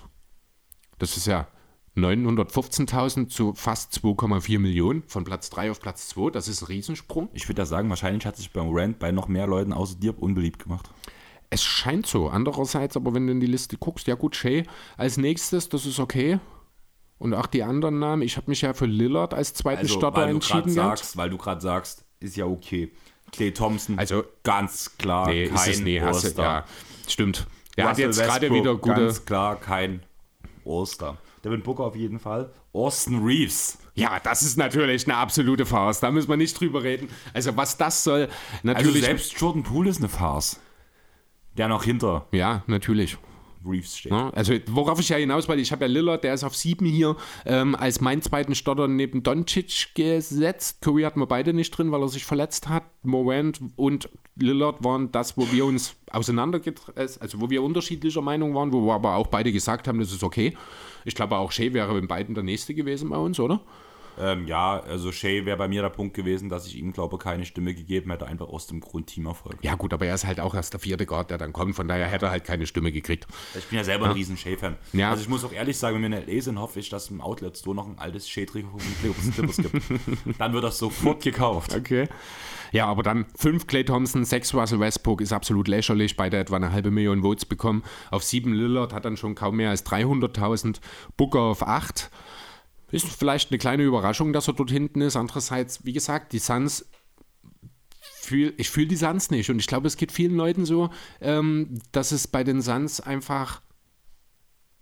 Die, die, die, sprechen die Leute aktuell nicht an. Das war ganz anders letzte Saison. Da hat jeder mit den Suns mitgefiebert. Da hat man gespürt, dass da was ist. Und jetzt schaut jeder skeptisch nach Phoenix. Wobei man sagen muss, dass Devin Booker wahrscheinlich trotzdem noch der Teil des Teams ist, wo alle sagen, ja, ja hinter dem stehe ich. Ja, natürlich, klar. Aber als Team halt sind sie nicht mehr so interessant. Und dann, ja, Austin Reeves und Jordan Poole hinten raus.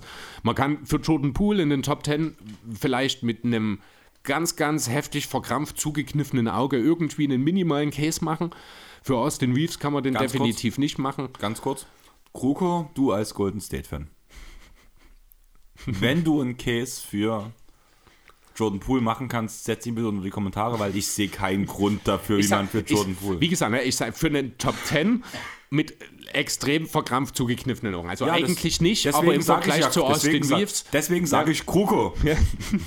Na, aber im Vergleich zu Austin Reeves hat er definitiv mehr Gründe dort zu sein, aber haben beide nicht so drin zu verlieren, äh, verloren. Ich sag mal so, Wichtigkeit im Team. Wenn du darauf ausgehst, einfach wenn man überlegt, was man. Ja, ist Poole auch wichtiger als Reeves. Sicher? Ja. Gerade jetzt mit Curry raus, muss man da, ich glaube, nicht mal ansatzweise drüber diskutieren. Ja, mit Curry raus jetzt ja, aber wenn du halt einen vollen Kader siehst. Auch dann, oh. ist, auch dann ist Jordan Poole der klare Sixth Man, während Austin Reeves, und ich will das nicht schmälern, was er macht, aber er ist nur ein Rollenspieler. Ja, ist für mich aber Jordan Poole auch. Außerdem hast du. Ja, ein Sixth Man ist auch ein halt Rollenspieler. Ja. gesagt, den Defens ein, oder sag ich mal, mal abgesehen von den zwei Stars, den defensiv stärksten Spieler im Team mit, mit Reeves. Danach der Connector Guy, der dieses Team überhaupt erst so größtenteils zum Laufen bringen kann. Also. Ah, jetzt geht's ohne, ja aber jetzt über Nein, also ohne bisschen, dass er selber oder? den Ball in der Hand hat. Weil mhm. gib mir mal einen Spieler im Lakers-Team, der ohne dass er einen Ball in der Hand hat, ja. so wichtig für dieses Team ist. Also ich sehe. Anthony Davis. Ich, ich habe gesagt, außer.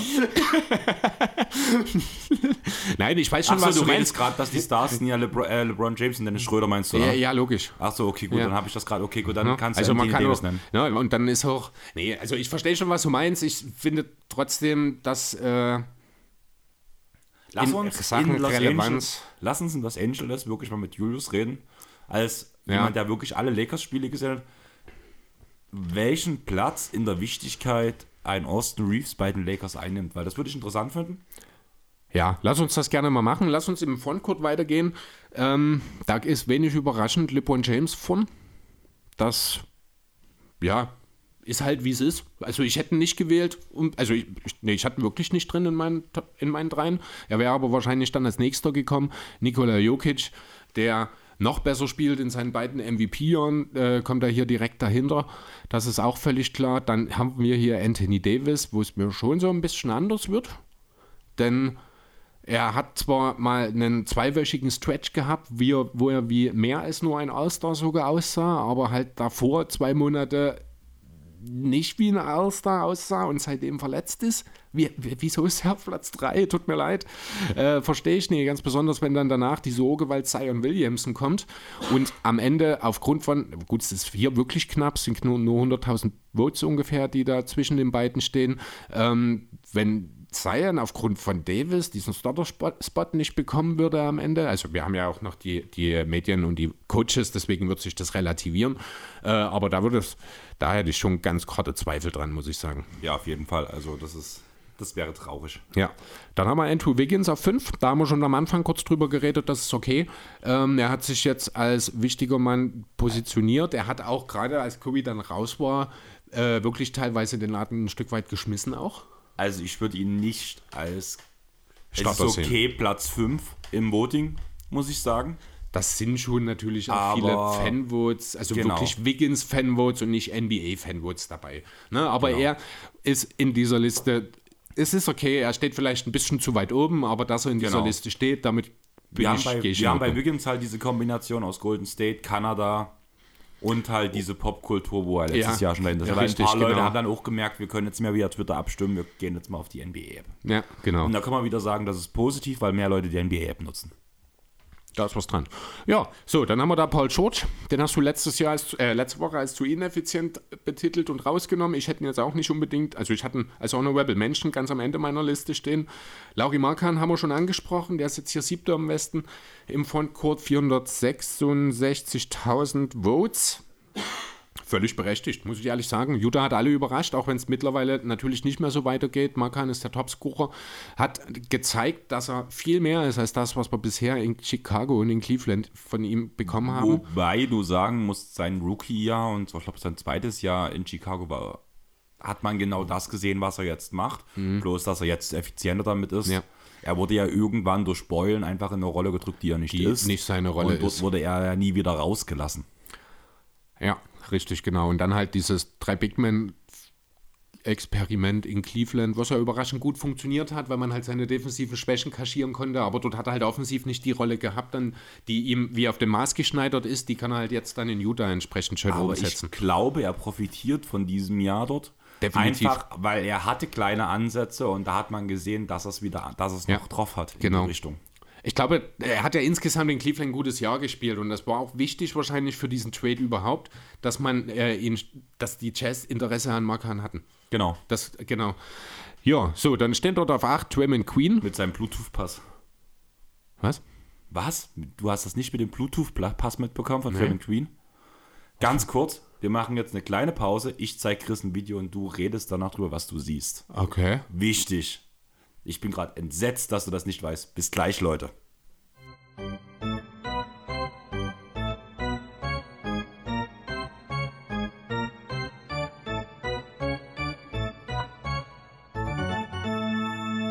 So, Chris, weißt du, was ich meine? Absurd. Also wirklich irre, das äh, ja Pass an der Dreierlinie quasi am Ende einfach nur, wenn man dann die Auflösung kennt, einfach nur ein Bounce Pass, ein Meter nach rechts zur Seite von Draymond, aber in der Original-Kameraperspektive wird es halt total von Clay Thompsons Bein verde verdeckt, sodass du wirklich nicht siehst und du hast ja wirklich die ganze Zeit so 20, 30, vielleicht sogar 40, 50 Zentimeter Luft zwischen Thompson und Queen. Also du siehst, es kann kein Handoff sein. Genau. Ne, also, total verrückt. Ich habe mir. Irre, geil, also krass, was, sie, was du mit Kameraperspektiven teilweise möglich machen kannst, ne? Ich fand das halt so lustig, auch wo ich dieses Video Bluetooth-Pass gelesen habe. Ja. Dann war das halt interessant, habe dann eine ganze Zeit drauf gewartet. Am Anfang dachte ich, es ist irgendein Fake, bis ich die Auflösung irgendwann Mhm. Ja. gesehen habe, weil ich habe dann auch nicht diese richtige, also ich habe das Spiel halt auch nicht live gesehen, um zu sagen, ja, okay, das ist da und da passiert. Mhm. Hab's dann auch nicht nachguckt, bis die Auflösung kam.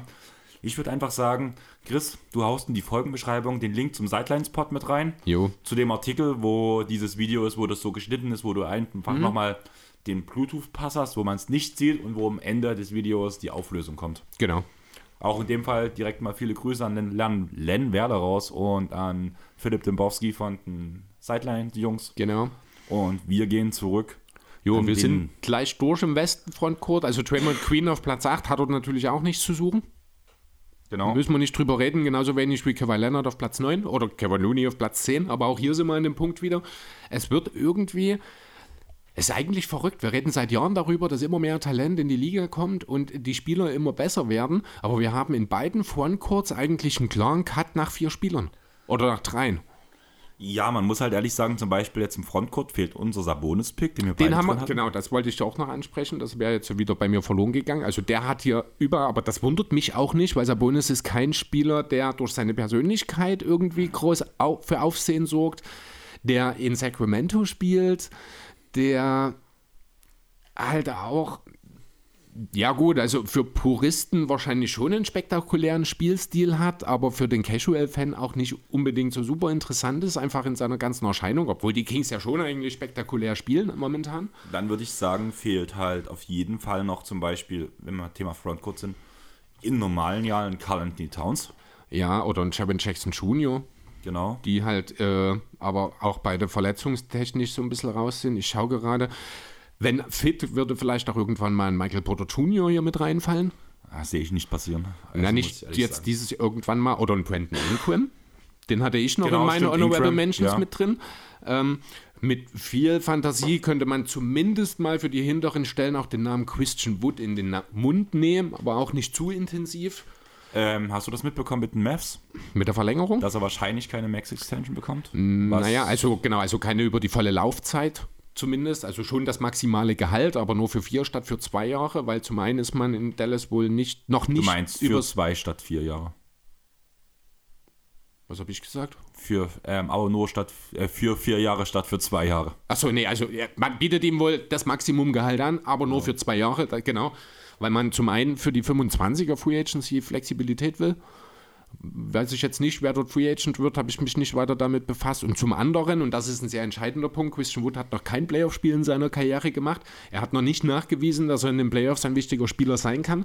Ich muss ehrlich sagen, ich finde diese erschreckende Rationalität sehr überraschend in Dallas. Oder diese überraschende Rationalität sehr erschreckend, weil sie so unerwartet kommt. Das ist vielleicht besser formuliert. Ja, rein vom Prinzip ja schon. Allerdings sehen wir halt jetzt auch schon Dallas eine ganze Zeit lang, dass halt auch so ein bisschen, ähm, sag ich mal, seine, seine kleinen Sachen bei sich gehalten wird, sag ich mal so. Ähm, ich weiß, ich glaube, Jonathan Hammerer hat es jetzt letztens im mhm. Discord mhm. geschrieben.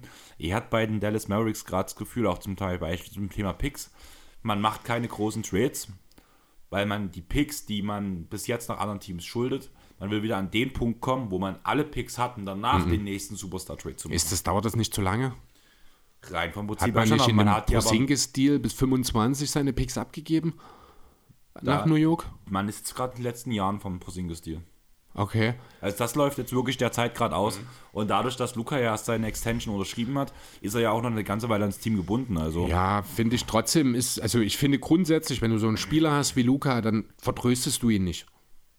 Denn dann passiert ja sowas wie mit Anthony Davis in New Orleans. Ja, aber die Frage ist halt, willst du, kannst du es ihm besser erklären? Wir machen so viele, versuchen viele verschiedene kleine Sachen zu machen, die nur halbgar sind.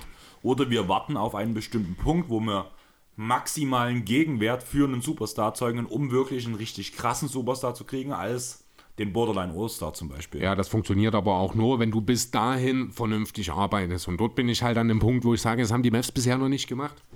Brunson? Äh, die Goran Dragic-Geschichte, diese Kemba Walker und Facundo Campazzo-Peinlichkeiten. Also Dallas macht sehr, sehr viele Sachen nicht gut, finde ich. Deswegen finde ich, bin ich positiv überrascht, das möchte ich nochmal hervorheben, dass man eben nicht blöd, blind blöd Christian Wood seine Max-Extension hinlegt. Denn genau das hätte ich erwartet, muss ich ganz ehrlich sagen. Mm. Ja, gut. Äh, also ich finde den Max-Deal auch bloß über zwei. Also über zwei Jahre musst du ihn geben, damit er überhaupt bleibt, ja. Ja, klar aber irgendwie finde ich es immer noch zu teuer. Ja, es ist halt, äh, man kann drüber diskutieren, ob er der zweitbeste Spieler ist. Also Max Steel ist ja auch nicht Max Steel, weil also er ja ganz kurz, gewisse, ich finde, man kann nicht mehr diskutieren, dass er der zweite Spieler ist. Er ist ganz klar der zweite. Ja, den Vidi hat ein kleines bisschen abgebaut. Den mhm. hat halt sehr, sehr gut in, äh, sehr, sehr gut in die Saison gestartet. Wood startet inzwischen ja auch weitestgehend, deswegen, also inzwischen ist er es. Da hast Als du Beispiel, wahrscheinlich ich recht. muss auch fast sagen, ich finde Tim Hardaway zum Beispiel auch momentan sogar besser als den Vidi.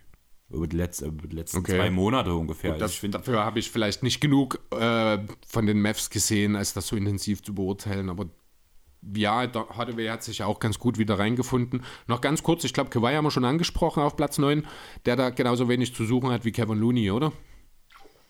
Hat man das nicht schon? Waren wir doch, nee, da waren wir doch schon. Wir da sind ja schon weiter. Da waren, wir, da waren wir schon. Und man muss halt ehrlich sagen, Thema Kawaii, das wollte ich eigentlich vor uns noch ergänzen, mhm. aber es hat sich, du hast das irgendwie so abgeriegelt und das jetzt nochmal zu wiederholen, wahrscheinlich um mir die Chance zu geben, um meinen Take nochmal zu bringen.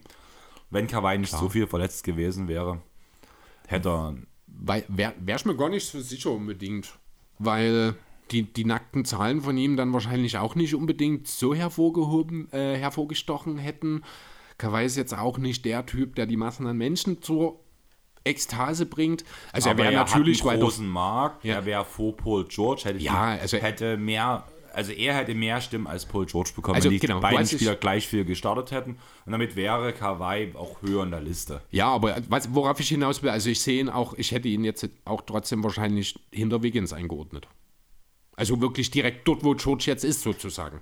Das Ding ist, dass die ganzen negativen Zahlen, sage ich mal, die auch gerade seinen Schnitt noch runterreißen, entstanden sind in den Spielen, wo er nicht gestartet hat, beziehungsweise wie jetzt gegen die Nuggets, wo er nach der ersten Halbzeit nicht mehr gespielt hat. Ja, aber, aber solche, Spiele haben, solche Spiele haben alle mal dabei. Also das mit den Verletzungen von der Bank kommt vielleicht nicht unbedingt, aber mal ein Spiel, wo du nichts... Äh, ja, aber das ich macht glaube, halt viel was ich aus sagen, auf diese geringe Anzahl. Mh, das Ding ist halt, es gibt ja, eine geringe Sample-Size bei, das ist bei Kawhi. Und da tun diese Spiele, wo er von der Bank kommt, danach noch in diese Size halt extrem reinschneiden. Ja, aber was ich meine ist, ich glaube auch, wenn ein fitter Kawaii würde nicht mehr das liefern, was, er in seinen, was der fitte Kawaii vor ein paar Jahren geliefert hätte, einfach weil er sich selbst ich will nicht sagen zurückhält, weil das nicht klingt in falsch. der Regular Season, würde ich ja, sagen. Ja, genau. Und deswegen kriegt er auch nicht so viele Austerstimmen, wie du gerade prophezeist. Oder würde nicht so viele bekommen, wie du gerade prophezeist. Ich prophezei nicht, dass er in die Also, Top 3 mh. kommt, aber dass er vor einem Andrew Wiggins steht, bin ich mir ziemlich sicher. Ja, aber Andrew Wiggins ist hier auf Platz 5. Und da ist ein Anthony Davis dabei, den ich einfach mal gedanklich wegstreiche. Und dann reden, hier, wir, reden wir hier bloß von einer Position. Ne? Und da haben wir noch nicht über Sabonis geredet, der äh, unter normalen Umständen für mich auch trotzdem vor Kawhi wäre. Ja, aber wir reden ja von Fanvotes und du musst halt sagen, dass Los Angeles ein großer Markt ist, dass Kawhi trotzdem Aber ein großer Spieler ist, auch wenn er dir nie doch an, Ekstase wo die macht. LA-Votes gelandet sind. Kein Clippers-Spieler hat eine Million Votes, die sind alle bei den Lakers. Ja, ist ja Der Markt logisch, ist aber groß, ist, aber es ist nie euer Markt. Ja, Das ist, also sorry, aber, Aber es ist halt du bist nur Gast dort, Mann. es ist, sind größer als die Kings. ja, natürlich, was jetzt die nächste kleinere Stadt im selben, im selben Bundesland ist. Ah, ja, genau. Diese Aussage tat gerade wirklich weh. Aber es ist wirklich so, es ist nie euer Markt. Tut mir leid, es ist immer noch, das ist Lakers Territory. Willst, willst du weiter mit Pfeilen werfen gerade, oder? Nee, ich glaube, ich habe dich genug verletzt. Ja. Ich glaube auch, wir Weißt du- lassen das Thema Allstars jetzt da. du, also wo du krank warst, ne? War ich derjenige, wo ich sage, ja okay, nee, bleib zu Hause, wir nehmen, wir nehmen separat auf. Mach dir wenig Umstände. Ich habe auch mal, Also, hab auch Moment ein mal, Moment mal. gemacht, ne? Tatsächlich war es ja so, dass du gesagt hast, komm Jani hierher, ich will mich nicht anstecken. Jetzt bin ich krank. Ja? Da gab es Also- auch mal eine Situation, ein Dungeon and Dragons Abend mit Lisa, also diese ganze Runde um OJ, Lisa und Paul, wo Lisa jemanden getroffen hat noch, der danach später positiv war. Mhm. Dann habe ich zu Lisa gesagt, ja, du bist negativ, aber sorry, komm nie her. Tag später Und war ich negativ. äh, Also positiv. quasi, also derselbe Tag oder dasselbe Wochenende, wo ich ja vorher schon wegen einer leichten Erkältung gesagt habe, wir machen aus der Ferne und du noch gelacht hast darüber und du in der Woche danach positiv warst, ne? Genau. Ja, ich erinnere mich. So, Aber ja, gut. ich bin doch gerade der Kranke. Man hört es doch an meinem Hals. Ja. Und du tust jedes Mal Pfeile auf meinen Kehlkopf werfen, damit es ja. nicht besser wird. Das sind brennende Pfeile, du bist Ausräuchern, deswegen trinkst du da Whisky. Ja, guck mal, guck mal weiter, Kant, weil du gerade sagst, brennende Pfeile. Aber vorhin schon drüber geredet. Fireball. Fireball. Feuerzangen, äh, Feuerwhisky. Gut. War's für zu den All-Stars, oder? Haben wir noch irgendeine, ich bin jetzt noch gerade die Teams nochmal durchgegangen, ich überlege, ob noch irgendein Name, also wenn, man, wenn Trae Young in der Liste steht, muss der Name Deshaun Murray einfach mal genannt werden, weil das mehr als Young verdient hat in diesem Jahr, finde ich. Also ich finde, wenn man jetzt noch Namen sucht, soll unseren letzten Pod hören. Ja, Wo grundsätzlich. ich auch nochmal einen Shoutout an euch alle rausgeben würde. Einfach aus dem Grund, weil der letzte Pod sehr gut gehört wurde. Und ich weiß nicht, ob du ab und zu in die Da möchte ich einen Shoutout raushauen, da habe ich vielleicht sogar einen Grund dafür. Ähm, und zwar habe ich dir ja von David erzählt, der ja auch Weihnachten hätte mit bei uns äh, die Christmas Games schauen wollen. Der neue Kollege, der hat jetzt auch die Woche nochmal, also der hat jetzt wohl ein paar Folgen gehört und hat auch ein bisschen in seinem Freundeskreis wohl gepusht, die ganze Sache. Also Shoutout an dich, David. Wir sehen uns jetzt vor zwei Wochen nicht, weil ich Urlaub habe, aber vielleicht hörst du es ja trotzdem und dann freust du dich vielleicht auch mal, wenn ich dich hier erwähne. Ja, und wenn Chris so strahlt, während er deinen Namen sagt, das ist nämlich selten, dass Chris mal strahlt, wenn er mit Menschen zu tun hat. Das stimmt tatsächlich, aber das ist wirklich, das ist, Und- wir sind uns sehr äh, auf einer Wellenlänge direkt Und von jetzt Tag auch für 1 dich, begegnet. normalerweise betritt er uns, also meine Wohnung, wo wir hier aufnehmen, mit der Aussage, ich hasse Menschen. Es ist ganz selten, dass man mal was Positives sagt, Heute außer... war Stupor. Ja, heute, ja, das war, weil ich, weil ich getanzt habe. Nee, weil ich einen Zauberstab in der Hand hatte. Das auch. Wegen meinem Harry Potter Tag Ja. Mhm. morgen. Aber hier stehen ja die Quidditch-Tore, von daher. Ähm, ja, morgen ist Harry Potter Tag. Auf jeden Fall, was ich raus möchte. Ähm, so wie Chris grinst, wenn du, wenn er über dich redet, ich glaube, wir haben kein Problem damit, wenn du auch mal hier mit zum NBA gucken kommst. Auf jeden Fall. Beziehungsweise sowohl Chris hat ja schon Weihnachten angekündigt, wir müssen dem nächsten Spieleabend machen. Ja. Ähm, Miri war gestern, da hatten ihr Geschenk abgeholt, was ja auch ein Brettspiel war, Mhm. hier dieses die Würfel-WG Okay. von Marco Bekling. Und die hat auch gesagt, na, das klingt ja, wenn du jetzt auch noch hier mehrere Brettspiele gekriegt hast, mhm. Gesellschaftsspiele, wir müssen bald einen Spieler machen. Ich ja. so, ja, hat Chris auch schon gesagt, die so, ja, dann organisier das mal. Dann mach mal, Von genau. daher würde ich sagen, wir organisieren uns ein Wochenende, wo NBA zeitig losgeht. Ah, nee, das schaffst du ja wieder nicht, oder? Basketball gucken und Gesellschaftsspiele. Also ich, also ich bin dann halt immer nur für eine Sache in dem Moment. Ich bin halt ein Mensch und jeder, der sagt, er kann zwei Sachen gleichzeitig, der lügt. Oder ist ein Teufel. Oder nee, ein Engel, ein Engel. Ein Engel. Ganz sicher kein Engel. Doch. Also sorry, aber Leute, die von sich behaupten, die können zwei Sachen gleichzeitig, die sind mir Grund. Blödsinn. Multitasking gibt es nicht. Du kannst nur eine Sache zu 100% machen oder zwei Sachen zu 50 Ja, von mir so 80, 20 oder Reicht sowas. Mir aber. Ist aber kein Multitasking. Multitasking Och. ist, die Sachen gleich gut zu machen. Aber immer wenn du mehrere Sachen machst, machst du sie zwangsläufig nicht so gut. Ja, aber du machst ja trotzdem, wenn du zwei Sachen gleichzeitig halb so gut machst, machst du die trotzdem noch gleich gut, wie du gerade sagst. Nee, weil dann hast du zwei halbe Ergebnisse, die in der Summe zwar auch wieder ein Ergebnis sind, aber du hast halt nur zwei halbe Teilergebnisse, wo du dann nochmal jeweils die Hälfte dazu machen musst, damit du ein volles Teilergebnis quasi hast. Multitasking halte ich für eine Lüge unseres Lebens. Aber hältst du es nicht auch für Multitasking, wenn du gefühlt vier oder fünf Meter hoch springst, dabei den Ball durch deine Beine durchgibst, weil du machst danach was anderes neben dem Springen und den Ball danach rein dankst beim Slam Dunk Contest. Das ist ja Muskelgedächtnis. Das machen die, das haben die so lange trainiert. Ähm, das, sind, das ist eine Bewegung, das sind keine zwei Sachverhalte. Also das ist ja alles Motorik letzten Endes. Am Ende ist es Hand-Auge-Koordination sehr viel. Also okay. ich finde, das ist eins. Okay, gut. Ähm, was hältst du davon, wenn du beim Slam Dunk Contest mit dem Ball antrippelst, ihn nach oben wirfst, den Ball fängst, zum LEU gehst, eine Kerze am Backboard auspustest und danach rein dankst. äh, hat es Dwight Howard mal gemacht? Das war nicht Dwight Howard. Ich, ich überlege, ob es Nate Robinson oder Jared Queen war. Stimmt, auf jeden Dwight Fall Howard hatte mal den Aufkleber ans Backboard genau, oben dran geklebt. Superman ja. halt. Hm. Ähm, ist trotzdem dasselbe, weil du machst das in einer Reihenfolge. Du dribbelst erst, du wirfst, dann fängst du. Das sind alles einzelne Sachen. Das ist kein Multitasking. Du dribbelst ja nicht gleichzeitig, während du wirfst und fängst. Ja, aber wenn ich zum Beispiel jetzt ein Brettspiel spiele, kann ich dich abziehen. Ich merke gerade, okay, gut, jetzt muss jetzt gerade jemand anderes was machen. Ich habe gerade Zeit, ich kann jetzt das Basketball gucken. Ja, und dann spielst du nicht mehr mit. Dann, also dann bist du ja nicht mehr voll bei dem Spiel, wenn du dann Basketball ja, guckst. Ja, aber weil ich weil, dann okay, und dann habe ich ein gutes Zeitmanagement. Ja, aber das ist kein Multitasking. Und ich glaube nicht, dass du gutes Zeitmanagement hast. Also ich würde sagen, ich gehöre zu den Leuten, die das beste Zeitmanagement in meinem Freundeskreis haben, weil sonst würde ich die ganzen Sachen, die ich mache, nicht auch von deinem Mut bekommen. Ja, das stimmt auch. Und das sagen mir ja. alle. Also den Punkt kann, musst du okay, mir geben. Ja, da hast, du, da hast du einen guten Punkt, das stimmt.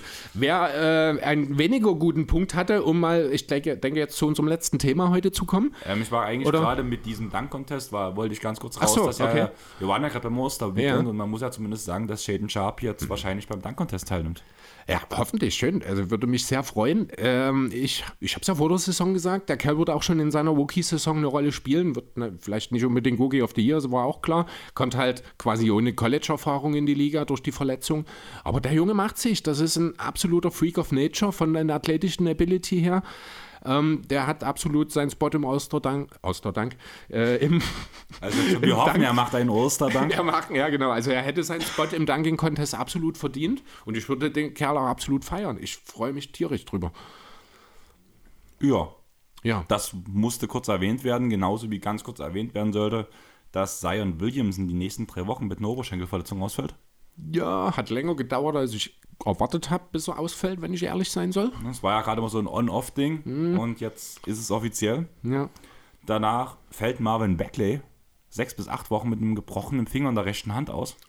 Macht das einen großen Unterschied? Wie, wie ich viele? muss sagen, ich hole ihn mir ab und zu gerne in mein, unser Osterteam rein in der Fantasy-Liga, mhm. weil er ab und zu, also Marvin Beckley ist wahrscheinlich auf dem Feld kein guter Spieler oder Aber fürs Team, aber er bringt halt Stats. Ja, gut, 10,6 Punkte, 6 Rebounds, 53% aus dem Feld. Der Dreier fällt halt nach wie vor gar nicht. 76% Freiwurf ist auch deutlich über seinen Karrierewert. Das ist schon okay.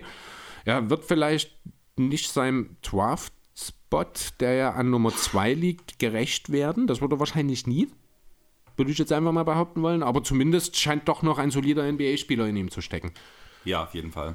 Und die letzte Verletzung, die ich noch ansprechen möchte, ist von den Miami Heat mit Nikola Jovic. Eine Stressreaktion im unteren Rücken und fällt deswegen vier Wochen aus. Äh, da muss ich noch eine kleine Geschichte dazu erzählen, denn der Kerl hat mir unheimlich leid. Die haben jetzt neulich gegen die Nuggets gespielt.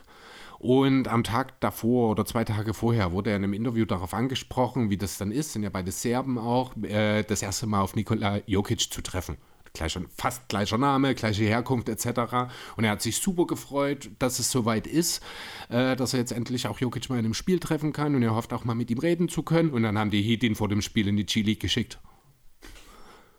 Das war eine richtig miese Aktion von Pat Wiley oder von Spo oder wer auch immer das zu verantworten hat. Da hat der Nikola Jovic mir richtig leid getan in dem Moment. Ja, glaube ich dir. aber no, aber ähm, es gab einen Typen, der hat ja ich weiß, was du letzten Sommer getan hast. Oder vorletzten Sommer haben wir festgestellt. Inzwischen, ja, ne, es ist. Jetzt ist die Definitionsfrage. Wenn wir von diesem Sommer reden, reden wir von der Zukunft, von 23. Genau. Ne? Also ist es der vorletzte Sommer, ja. Auch wenn es für dich ja der letzte Sommer. Ne, für dich war es ja der letzte Herbst. Du hast ja von September heute Mittag noch gesprochen. Ja. ja, genau. Also, lieber Char, wir wissen, also wir wissen nicht so genau, aber wir würden gerne wissen, was du im vorletzten Sommer getan hast. Ähm, ja, was ist passiert? Also das Ganze, es handelt sich hier um einen Inzident, um einen Vorfall, der wohl im Juli 21 stattgefunden hat in Tennessee. Ähm, dort hat Cha mit einem 17-jährigen, oder dort soll Cha einen 17-jährigen Teenager sozusagen geschlagen haben.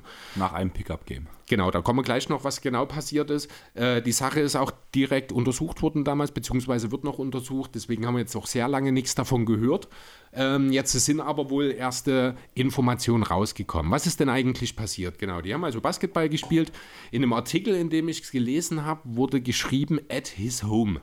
Ich weiß aber nicht, ich konnte im Kontext nicht rauslesen, ob damit das zu Hause von Cha gemeint ist oder das von einem 17-Jährigen. Ich vermute mal, aber die waren bei Cha. Also so wie es in dem Bleacher Report Artikel stand, waren sie bei Cha zu Hause. Okay. Gut, genau. Und da muss es wohl irgendwie ein Streit zu einem Streit gekommen sein. Ich weiß auch nicht, was die Hintergründe waren, irgendwelche bösen Worte, keine Ahnung. Jedenfalls hat dann dieser Teenie wohl aus, ich sag jetzt mal, Affekt Cha den Ball zugeworfen und ihn im Gesicht getroffen. Das hat ihm natürlich nicht besonders gefallen. Und daraufhin hat er, also der, der, Teenager hat sich dann auch direkt gesagt, sorry, ich wollte den ins Gesicht werfen, das war ein Unfall. Ähm, sagt der Teenager. Sagt der Teenager, genau. Also es war auch direkt die Reaktion, nachdem er, so wie so es bisher beschrieben ist, ne? keiner von uns war dabei. Jedenfalls muss direkt nach dem Wurf so, oh, sorry, ich wollte ich nicht, war ein Unfall, ich wollte den ins Gesicht werfen. Tja, jedenfalls ist dort direkt ein kleines bisschen angefressen gewesen und hat ihm wohl eine verpasst mitten rein, immer mitten in die Fresse rein, wie die Ärzte, ich glaube, so schön gesagt haben. Ne? Im Schundersong. Hm. Ähm, was? Im Schundersong. Okay, das hätte ich nicht gewusst. Äh, ich glaube, das kenne ich mir auch nur aus irgendeinem alten Medley oder so. Ähm, ja, bevor er das aber gemacht hat, muss er noch so ein bisschen in die Runde gefragt haben, ey, soll ich dem jetzt eine verpassen oder nicht? Offenbar wurde ihm dann gesagt, ja, mach mal oder sowas. Und dann ist er hin, hat ihm eine verpasst. Und als der Junge auf dem Boden lag, soll Char angeblich noch ein bisschen weitergemacht haben. Das ähm, ja, ist die Situation, wie sie beschrieben wurde bisher. Nun hat äh, der Junge damals Chamo Wendt und einen Freund von ihm mit dem Namen Devontae Peck angezeigt. Was angeblich sein bester Freund ist. Mhm. Genau. Ähm, es ist zu keiner Verhaftung gekommen. Cha besteht darauf, dass er aus Notwehr gehandelt hat. Er behauptet sogar, dass der Junge gedroht haben soll, Chas Haus anzuzünden. Lighten up his Haus, war wirklich, oder his Menschen. Ähm, und das muss angeblich dann der Grund gewesen sein, dass Morand eben die Fassung verloren hat, auf den losgegangen ist und eben auch nicht direkt wieder abgelassen hat, als also er lag. kurz, also das, was ich bei Bleacher Report heute gelesen habe, war, dass diese Aussage gefallen ist, ja, mhm. aber dass auch der Junge in einer klaren, offensiven Haltung auf Jar zugegangen ist. Okay, das habe ich bei meiner Quelle zum Beispiel wieder nicht gesehen. Ich schaue gerade, ob ich es nochmal finde. Ich habe nämlich den Namen, das war, war das Sportsman, ich glaube. Also ich habe auch in verschiedenen reingeschaut. Ähm, ja, also das ist das, was wir wissen, beziehungsweise nicht, was wir wissen, sondern das, was darüber gesprochen wird. Das ist ja auch nochmal ein Unterschied. Wie das Ganze dann ausgeht, ist noch offen. Also die, äh, die ganze Untersuchung läuft noch. Ich muss ganz ehrlich sagen, passt so ein bisschen in das Bild, das Charmorant gerade so ein bisschen abgibt. Ja, keine Ahnung. Also, es ist, ich will nicht, das klingt schon wieder sehr abwertend, das ist von mir nicht so gemeint, aber wir haben ja zuletzt auch schon drüber geredet, dass ich finde, die Art und Weise, wie Jamorant sich momentan gibt und alles, ist, finde ich, äh, nicht gut. Also ich will ganz, kann ich ganz kurz. Mhm. Also erstmal kurz, wo ich jetzt gerade mit dem ersten, wo ich habe ja diesen Satz, das, was er sagt, aufgrund auf des Kitty, des Kindes halt Aussage.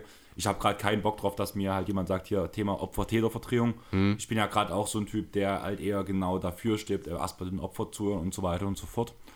Was mich halt gerade wundert, eigentlich sollte die ganze Sache für mich extrem offensichtlich sein, weil so wie du es gerade sagst, wenn Jan noch in die, Runde, in die Runde fragt. Das ist genau das, wo ich auch sage. Also dann ist das auch nie einfach Fassung verloren, dann ist das ein verdammtes Arschlochgepose. Nein, mir geht es darum, da muss es doch genug Zeugen geben. Also Weil ich weiß dem, nicht, ob in die Runde oder nur, ich glaube, die Frage, es war, äh, ah, warte, lass ich, ich glaube, es ging nicht in die Runde, sondern da habe ich mich vielleicht schlecht ausgedrückt, sondern ich glaube, wortwörtlich dann in der Artikel another individual. Also eine okay. andere Person. Ich vermute mal, das ist dann hier dieser andere angezeigte okay. Devontae Peck. Weil bei Bleacher klang es eher so wie, ähm, er hat, ähm, es war, ähm, blöd gesagt, Vier-Augen-Prinzip. Das war halt mhm. Aussage gegen Aussage, deswegen ist die Sache auch ungeklärt. Hat sich okay. für mich dann auch logisch angehört. Aber dann wiederum macht es keinen Sinn, warum zwei Menschen angezeigt Und, sind. Ja, genau, das zum einen. Das mhm. habe ich aber auch aus dem Artikel nicht rausgelesen. Okay. Weil zu mir kam jetzt der Punkt, dass jetzt der beste Freund von Jar vorgeladen wurde. Steht bei, steht bei ähm, Bleacher. Ist das der? Hast du den Namen dazu gehabt? Nein, nee. das stand bloß der beste Freund. Okay, also ich vermute mal, das ist der. Das wird dieser Devontae Peck. Ich ja, kann ja einfach mal den Namen Vorgeladen gucken. ist ja nicht angezeigt. So, nee, vorgeladen heißt für eine Zeugenaufnahme. Ja, aber das heißt ja nicht gleich, dass du halt angezeigt bist, sondern nee, du kannst das heißt, ja als, als, als, Beteiligter, als Zeuge, als genau. irgendwas. Ja, genau. also ich sage ja nicht, dass der das war, aber, aber es kann sein. ist ja die Aussage, er wurde angezeigt, er ist mitschuldig. Deswegen wirst du trotzdem vorgeladen. Ja. Für deine Aussage. Aber deswegen finde ich, ja, darum geht mir es ja gerade. Mit deiner Aussage erst angezeigt worden, sind wir ja einen ganzen Schritt weiter, dass er anwesend sein musste und halt aktiv mitgemacht hat, im Sinne von, ja, macht das oder hat auch zugeschlagen oder irgendwas, ne? Also das habe ich, da muss ich ganz deutlich sagen, es ist hier immer nur die Rede davon, dass es Char gemacht haben soll. Von Nein. jemand anderen Schläge nicht, aber ja, mir was du ja meinst. Mir geht es halt gerade vermutlich ja bloß darum, der Punkt vorgeladen zu angezeigt, dass es da ja einen Unterschied gibt.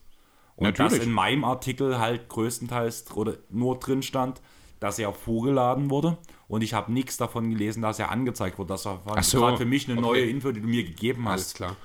Deswegen kann ich gerade diese, diese Kombination nicht zuordnen, weil für mich war es halt vorher blöd gesagt, so Aussage gegen Aussage und mhm. da hat es jetzt doch durch Zufall, weil für, also die haben dort nicht die Situation geschrieben, warum er jetzt vorgeladen wurde.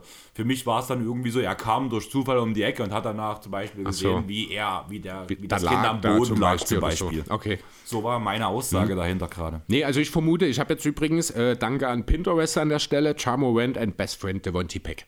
Also es ist, es ist, wir reden dort von derselben Person sozusagen. Es kann auch sein, dass sie nur zu dritt waren. Das ist durchaus möglich.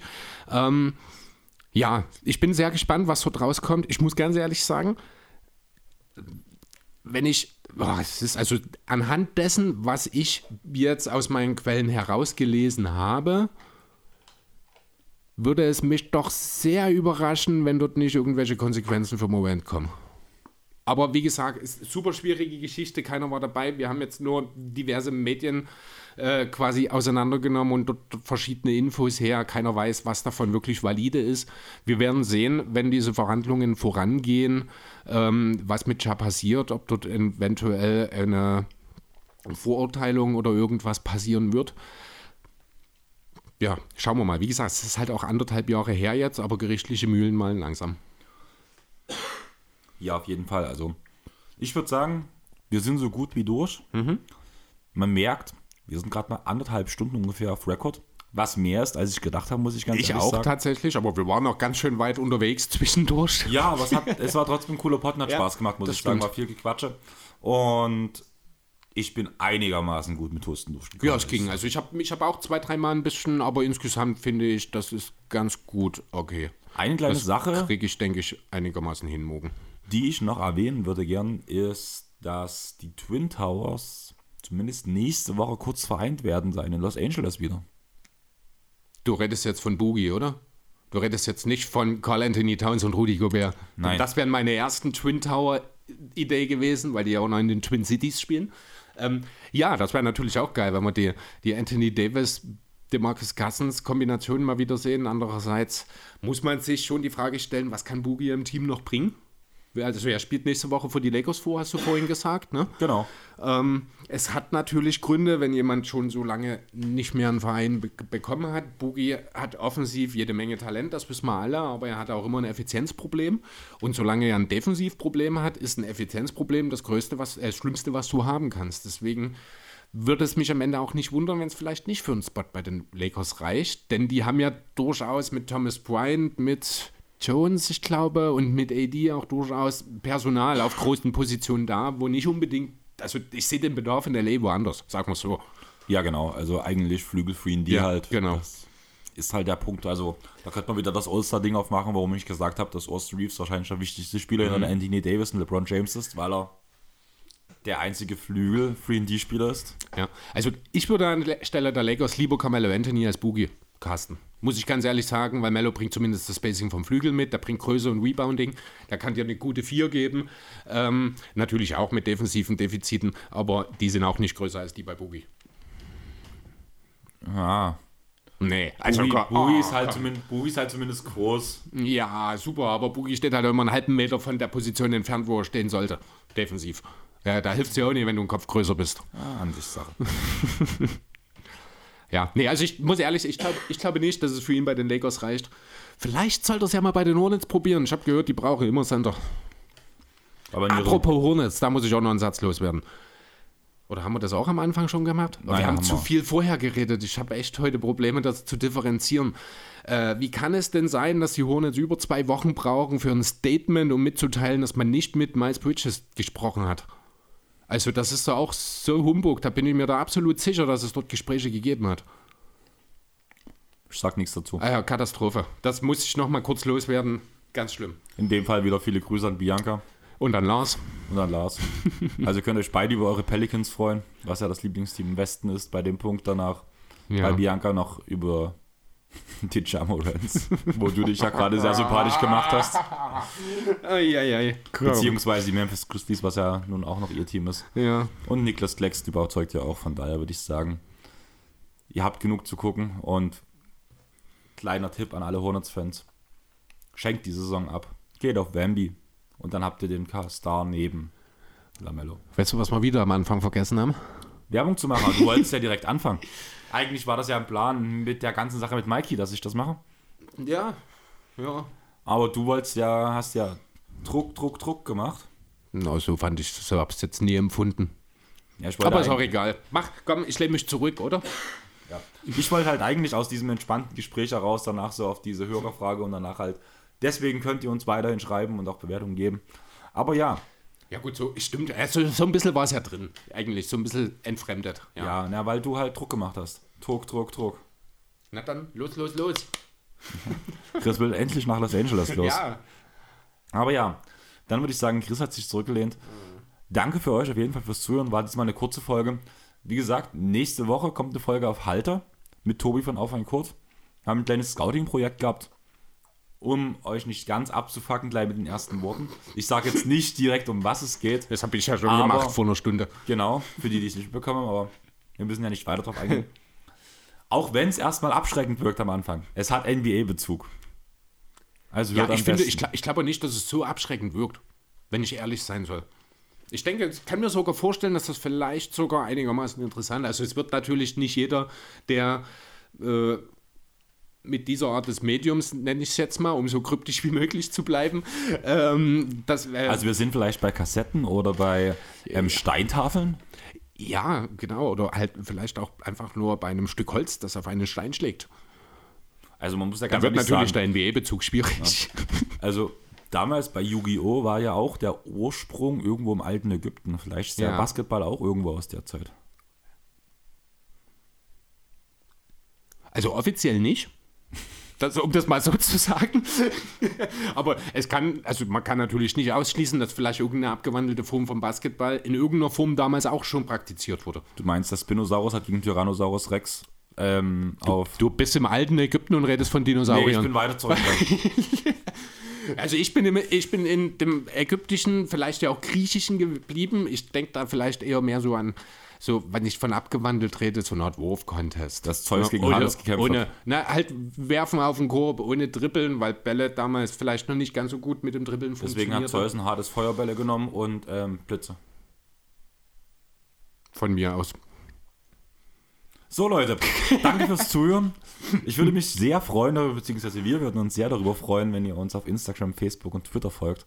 Außerdem könnt ihr uns natürlich auch gern bewerten und zwar auf, habe ich noch nie gesagt, aber man kann uns auf Facebook bewerten, nur mal so nebenbei. Echt? Ja, das geht. Krass.